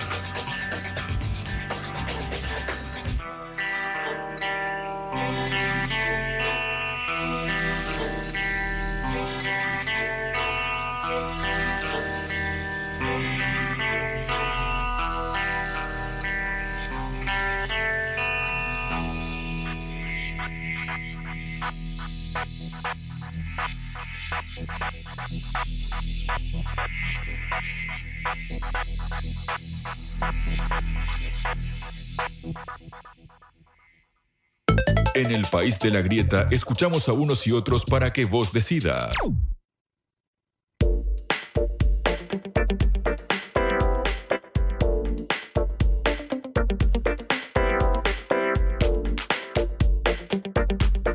Última media hora de cara o seca de este programa de Sputnik. Seguimos bajo un cielo nublado, un clima plomizo aquí en la ciudad de Buenos Aires, pero bueno, tenemos 21 grados, está bastante agradable, podría ser bastante peor. No sé si es mejor o peor, pero tenemos que hablar de economía porque, claro, no solamente hubo fuertes alzas de, precios a lo largo de esta última eh, semana, lo contábamos hace un ratito, bueno, las consultoras posicionan la inflación que arroje el mes de noviembre, el último de gestión de Unión por la Patria, cerca del 12-13%, algunas eh, más eh, optimistas la sitúan en torno al 10%, pero bueno, lo cierto es que volvería esta tendencia de dos cifras, pero claro, no es el único desafío porque también está la incógnita que se despliega a partir de los anuncios, los nombramientos de Javier Mirey, empezando por supuesto por su ministro de Economía, Luis Toto Caputo. De todos estos temas queremos hablar con Ismael Bermúdez, que es economista y tiene la gentileza de atendernos. Ismael, buenas tardes, ¿cómo andás? Juan Leman te saluda en Caro Seca.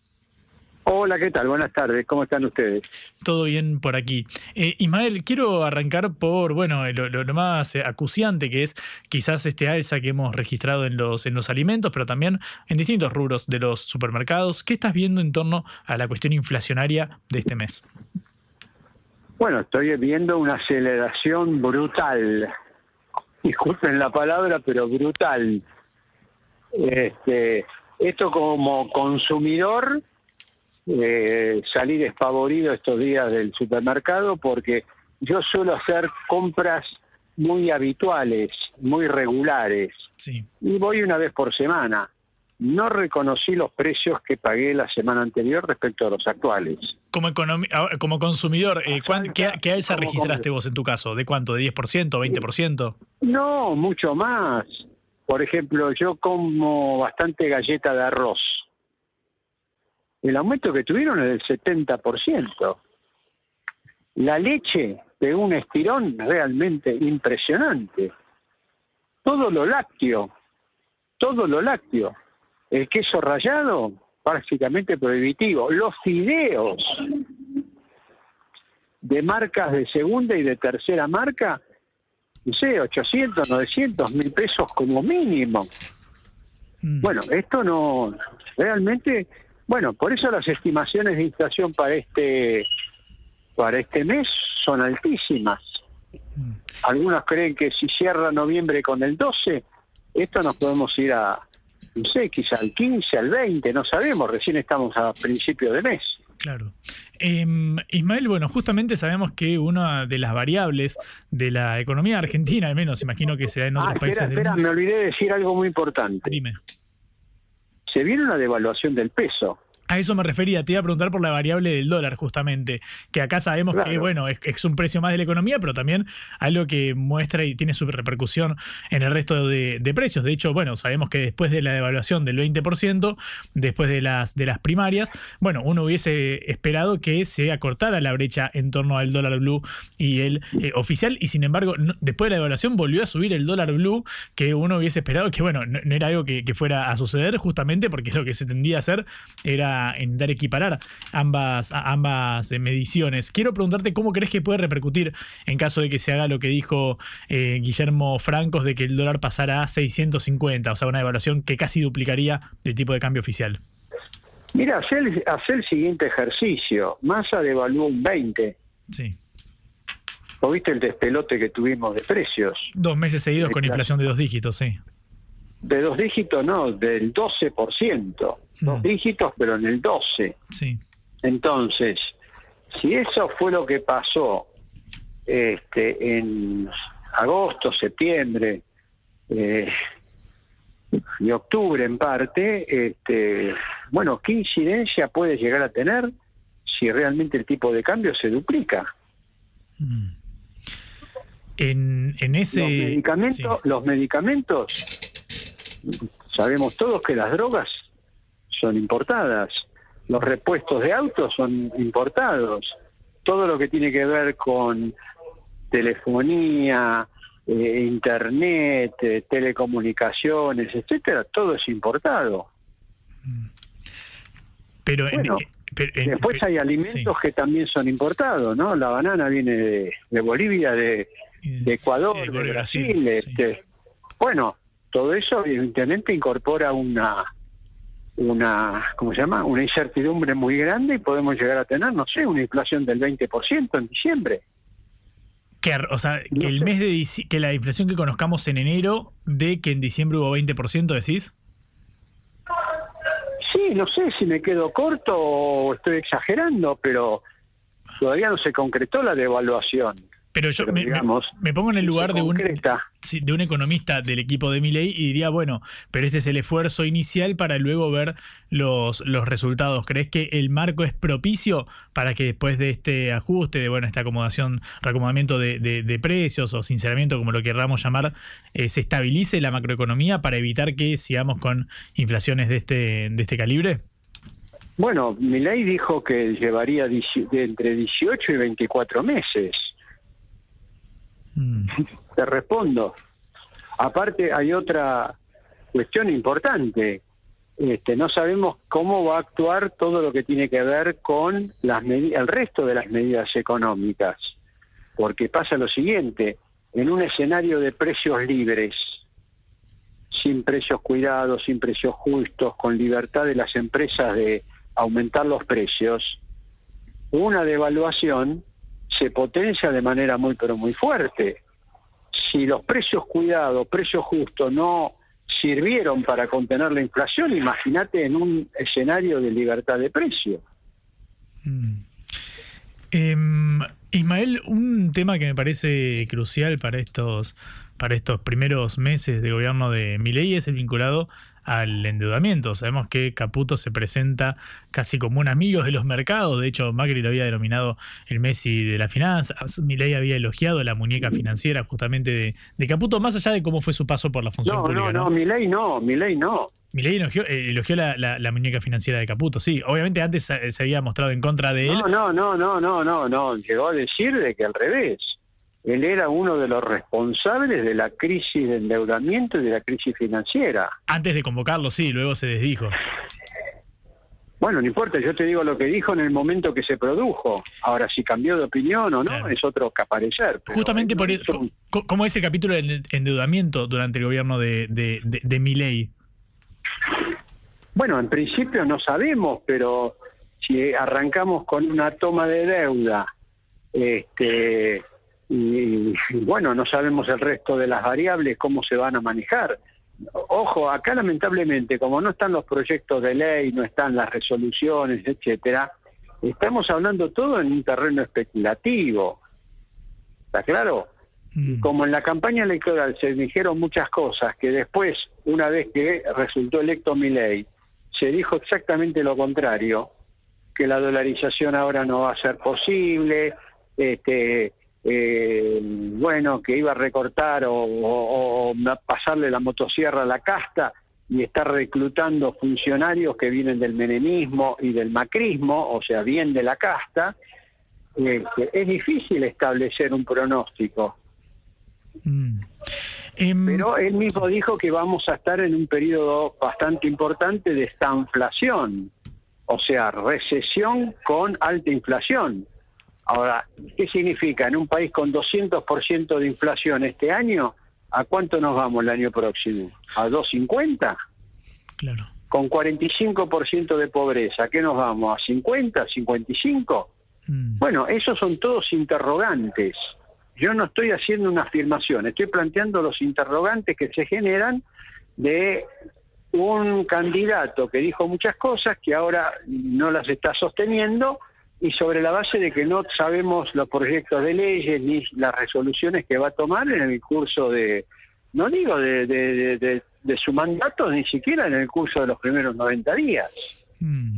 Em, Ismael, la, la- la pregunta por lo que sucede pidiendo- con las, eh, la- las Sí. eh, LELIX, estas letras eh, eh, emitidas, por- bueno, obviamente ya, ya sabemos lo que son las LELIX, pero digo, el financiamiento que se busca por cerca de 20 mil o 30 mil millones de dólares, según un paper que publicó Caputo en su época de, de consultor, ¿crees que es factible que se consiga para al menos de- destinarlo a- al abordaje de este problema que según mi ley es la madre de todas las batallas de la economía?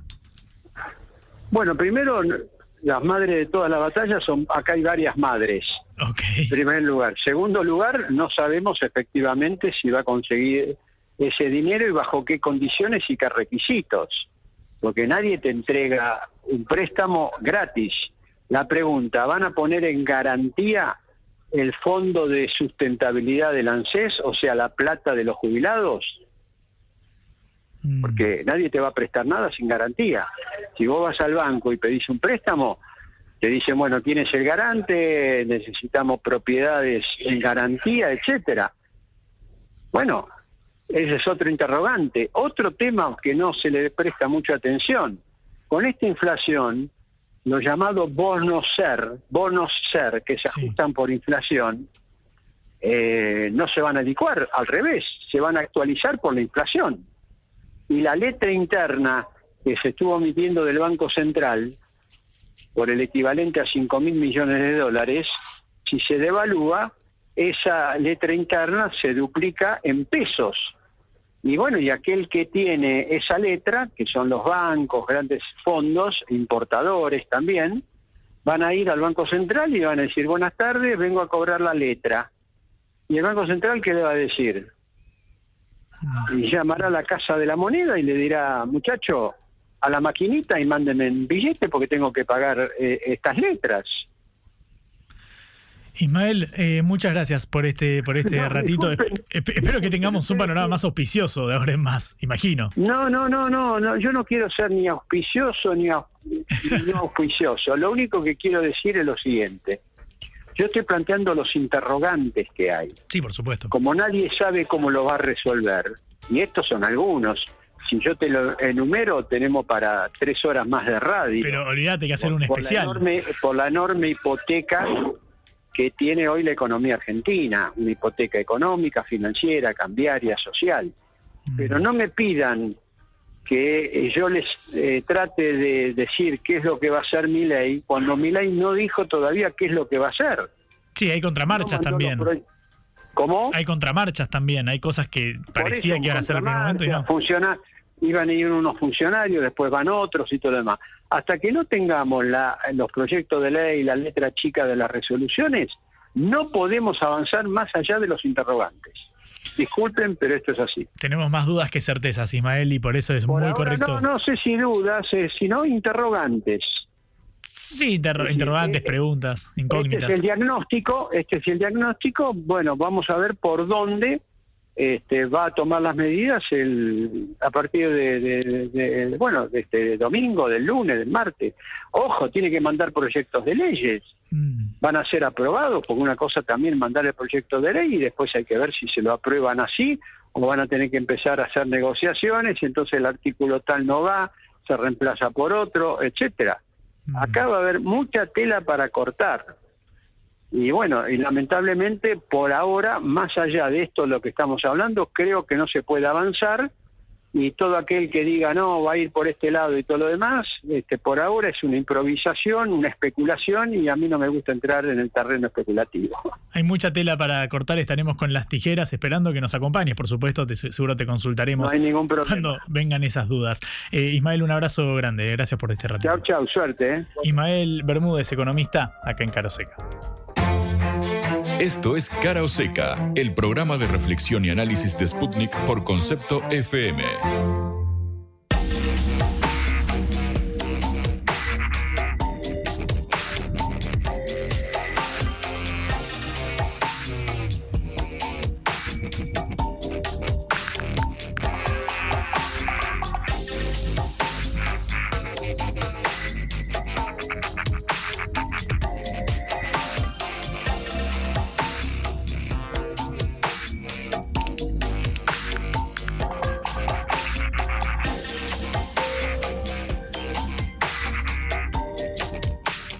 Último tramito de cara o seca, 14 minutos nos separan de la una de la tarde. Vamos a escuchar algunas de las principales declaraciones de las últimas 24 horas porque habló Victoria Villarruel y se refirió al punto que recién nuestro entrevistado resaltaba, que es el del diálogo parlamentario. Claro, la Libertad Avanza tiene apenas 37 diputados de los 257 que componen el recinto y apenas 7 de 72 senadores, es decir, está en franca minoría, con lo cual, bueno, se hace urgente eh, la, concreción de acuerdos. Escuchad lo que decía Victoria Villarruel justamente sobre esto. Bueno, estuve reunida con el bloque de la Unión Cívica Radical.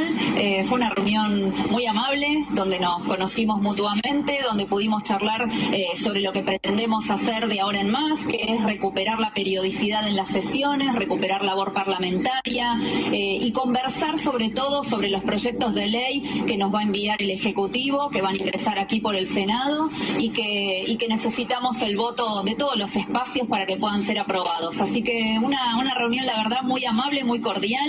Luego tomé un café con la, con la senadora Carolina Lozada, eh, que ya nos conocíamos antes por ser periodista. Así que, bueno, eh, todo sin problemas y en un clima que es lo que creo que quiere el pueblo argentino, que es un clima de concordia. Bueno, concordia, acuerdos, eh, pareciera ser el teorema de Baglini en su máxima expresión, ¿no? Cómo va al centro desde aquella lucha contra, contra la casta, pero es cierto, claro, uno cuando está en el oficialismo tiene más responsabilidades. El tema es, bueno, hasta qué punto logrará el respaldo eh, legislativo el nuevo eh, oficialismo. Claro, quiere entender puentes con distintos sectores, básicamente porque cuando estás en franca minoría y necesitas al menos el quórum para ciertos proyectos, bueno, la verdad es que tenés que ahí tener muñeca política, la rosca política, por ejemplo, que reivindicaban pues, funcionarios como Emilio Monzó, ahí durante la época de Mauricio Macri. Bueno, a eso está abocado Guillermo Francos, el eh, futuro ministro del Interior, a cargo, por supuesto, del diálogo con gobernadores, pero también con distintos espacios legislativos. Esto es algo de lo que le reprochó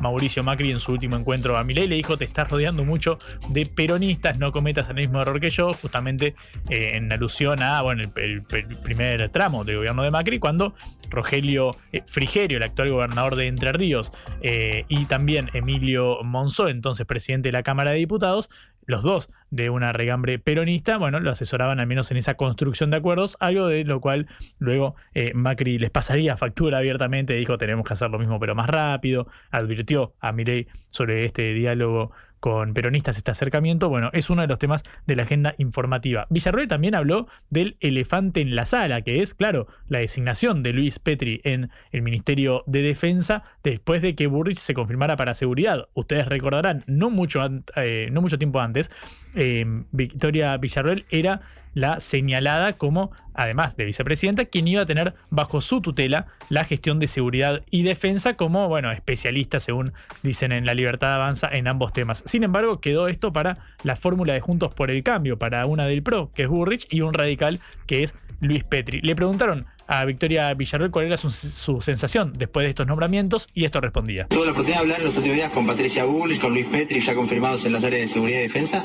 Bueno, estuvimos hablando a través de interpósitas personas, con Luis Petri nos encontramos en el día de mañana, por supuesto los felicité por, por, por la nueva, eh, por el nuevo nombramiento en los ministerios de defensa y de seguridad y son decisiones que, que también ocurren eh, en la política, por el ejercicio de la política y por decisión del presidente Milei que tiene esa prerrogativa así que yo como, como vicepresidente, como compañera de fórmula y como amiga personal de Javier Milei, por supuesto lo acompaño y acompaño a los nuevos ministros acompaño a los nuevos eh, ministros. Un tono más de, concordia, digamos, por parte de la vicepresidenta eh, electa. Bueno, lo cierto es que se refirió a estas ambas eh, áreas que ahora, claro, lejos de quedar bajo su órbita, bueno, irán a alguien que ya estuvo en el Ministerio de Seguridad, como es Patricia Burrich, y alguien que parecía nuevo en estas funciones, como el radical eh, Luis eh, Petri. Quien también habló fue José Luis Espert, ustedes lo conocen, el economista,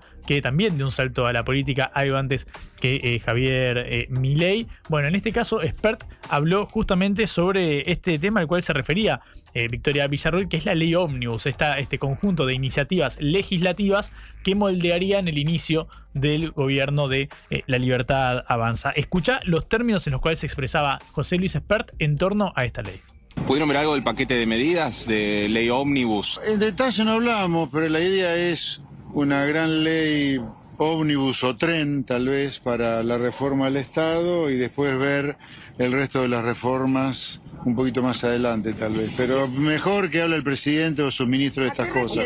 Bueno, básicamente un ómnibus, un tren, la metáfora, trenes, camiones y tractores, ¿no? La metáfora es lo mismo, lo que importa es que pareciera tener distintos eslabones que moldearían este inicio de la libertad avanza. Nos decían que recién la gente con la que hablábamos que, bueno, básicamente no estaría incluido en este paquete iniciativas de peso, quizás sensibles, como la privatización de empresas eh, públicas, por ejemplo, la de eh, IPF, que en estos momentos está dando una ganancia al, Estado, no tendría un costo fiscal eh, justamente en este momento, ¿no? Por supuesto, y tiene un futuro vinculado sobre todo a lo que sucede en Vaca Muerta con el petróleo y el gas no convencionales, una de las principales reservas del mundo, tanto en shale gas y shale oil. Bueno, estas iniciativas de privatización no formarían parte de esta iniciativa de la ley Omnibus, la ley Tren o como quieran denominarla en el Parlamento. Eh, Expert también habló sobre lo que sucede con el empleo público. Ustedes recordarán, Lilia Lemoine, la diputada electa con quien habíamos hablado,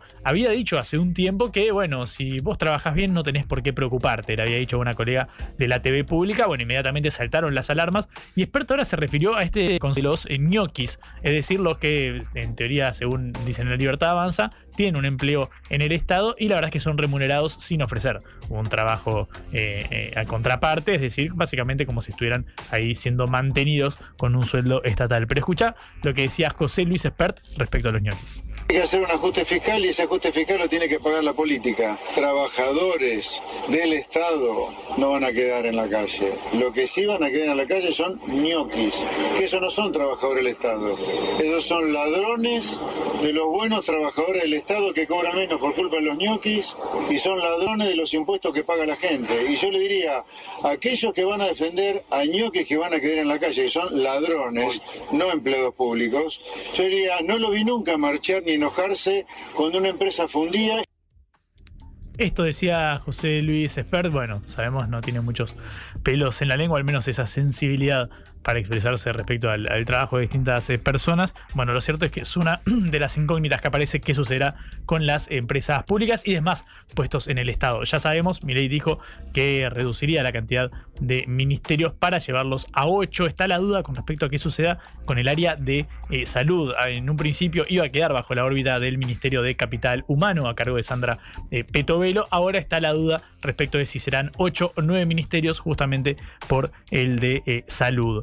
Uno de los temas también que hacen a la agenda informativa, lo comentábamos recién con Ismael Bermúdez, es el vinculado a los combustibles, a las naftas y el precio. Obviamente se nota que hay un atraso tarifario en ese marco porque históricamente la nafta valió eh, el equivalente a un dólar. Obviamente podríamos pensarlo en el mercado eh, paralelo. Ahora está algo por encima de los eh, 300 eh, pesos. Entonces, bueno, desde el sector están pidiendo una actualización de ese cuadro tarifario. Escucha lo que decía Raúl Castellanos, que es bueno, el titular de la Cámara de Empresarios del Combustible, respecto a este atraso y a, a cuánto debería estar la nafta en el corto plazo.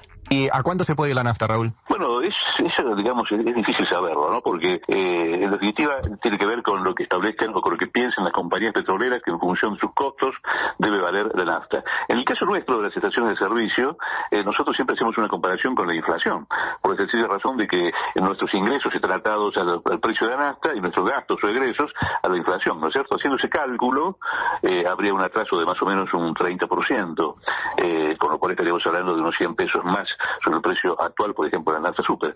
Pero no necesariamente ese es el cálculo que van a hacer las compañías petroleras.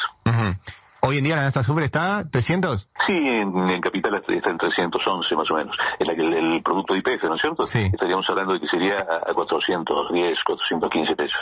Bueno, básicamente un aumento del 30% es el que eh, profesa en este caso Castellanos desde la Cámara de Empresarios de Combustibles, pasando de 300 a 400 mangos el litro de la nafta, al menos en la petrolera estatal, en las estaciones de eh, IPF. Llegamos al final de cara a Oseca, un día asignado por las eh, novedades. De- tenemos, eh, por ejemplo, el nombramiento en el Banco eh, Central, que estaría eh, a cargo entonces de Santiago Bausili, ex mano derecha de Caputo en el Ministerio de Economía, un hombre sobre el cual acaba de cerrarse la eh, causa por, bueno, presunta incompatibilidad de eh, funciones con... No me acuerdo cómo era la carátula del- de la causa, pero básicamente es incompatibilidad con las funciones de un empleado público, una persona de jerarquía en el Ministerio de Economía, porque claro, el Deutsche Bank, que es donde se desempeñó durante más de dos décadas, fue uno de los implicados en la negociación de eh, deuda de, privada y bueno, él tenía todavía una remuneración pendiente respecto al banco donde trabajó tanto tiempo y bueno, se abrió una causa a a cargo del juez Casanero, finalmente la Cámara Federal, Federal perdón, dictó la eh, falta de mérito. Y justamente en ese marco se dio el nombramiento de eh, Santiago Bausili para el Banco Central, obviamente un nombre de Luis Caputo, al igual que Daniel Tilar, repetimos, irá al Banco Nación, en este caso es un cordobés, porque estaba a cargo del Banco de Córdoba, un hombre cercano, por supuesto, a Juan Schiaretti, el gobernador de la provincia mediterránea y ex candidato presidencial, que bueno, ya tendría una pata en la otra ahora en el Banco Nación. Es interesante ver cómo se reformula ahora el armado casi coalicional en algún punto, porque, claro, la libertad avanza por sí misma no llegaría a ocupar todos los cargos. Es un partido que nació hace apenas dos años. Bueno, en ese marco se dan todos estos nombramientos. Hay que ver si esto eh, también tiene su reflejo en el Congreso con el apoyo legislativo y también en el vínculo con los gobernadores. Tres minutos faltan de la, eh, nos separan de la una de, de la tarde. Llegamos al final de cara eh, Oseca, este programa que hicimos con Celeste Vázquez en la operación, Augusto Macías en la producción de este envío. Mi nombre es Juan Leman, siempre liderados, conducidos por Patricia Lee. Que tengan una muy linda tarde. Nos encontramos mañana 11 de la mañana para encarar el jueves en una nueva jornada. Les mando un saludo, hasta mañana. Chau. Vamos a hablar clarito. La guerra contra las drogas ha fracasado. Se ha producido un genocidio en mi continente. Tenemos nosotros que plantar una sola voz, y que América Latina, el Caribe, le diga a los Estados Unidos de Norteamérica, no más golpismo. Y se aplica lo que decía Tolstoy, un gobierno que no procura la justicia no es más que una banda de malhechores. Qué cosa rara que diga gracias a la vida a pesar del dolor, porque mi hija dio la vida sabiendo que había que cambiar. la vi ahí que, que brillaba, que sobresaltaba en ese estadio hermoso y no lo pensé y, y la fui a besar. La vida está llena de tropezones y de fracasos, pero es hermosa. Cara o seca.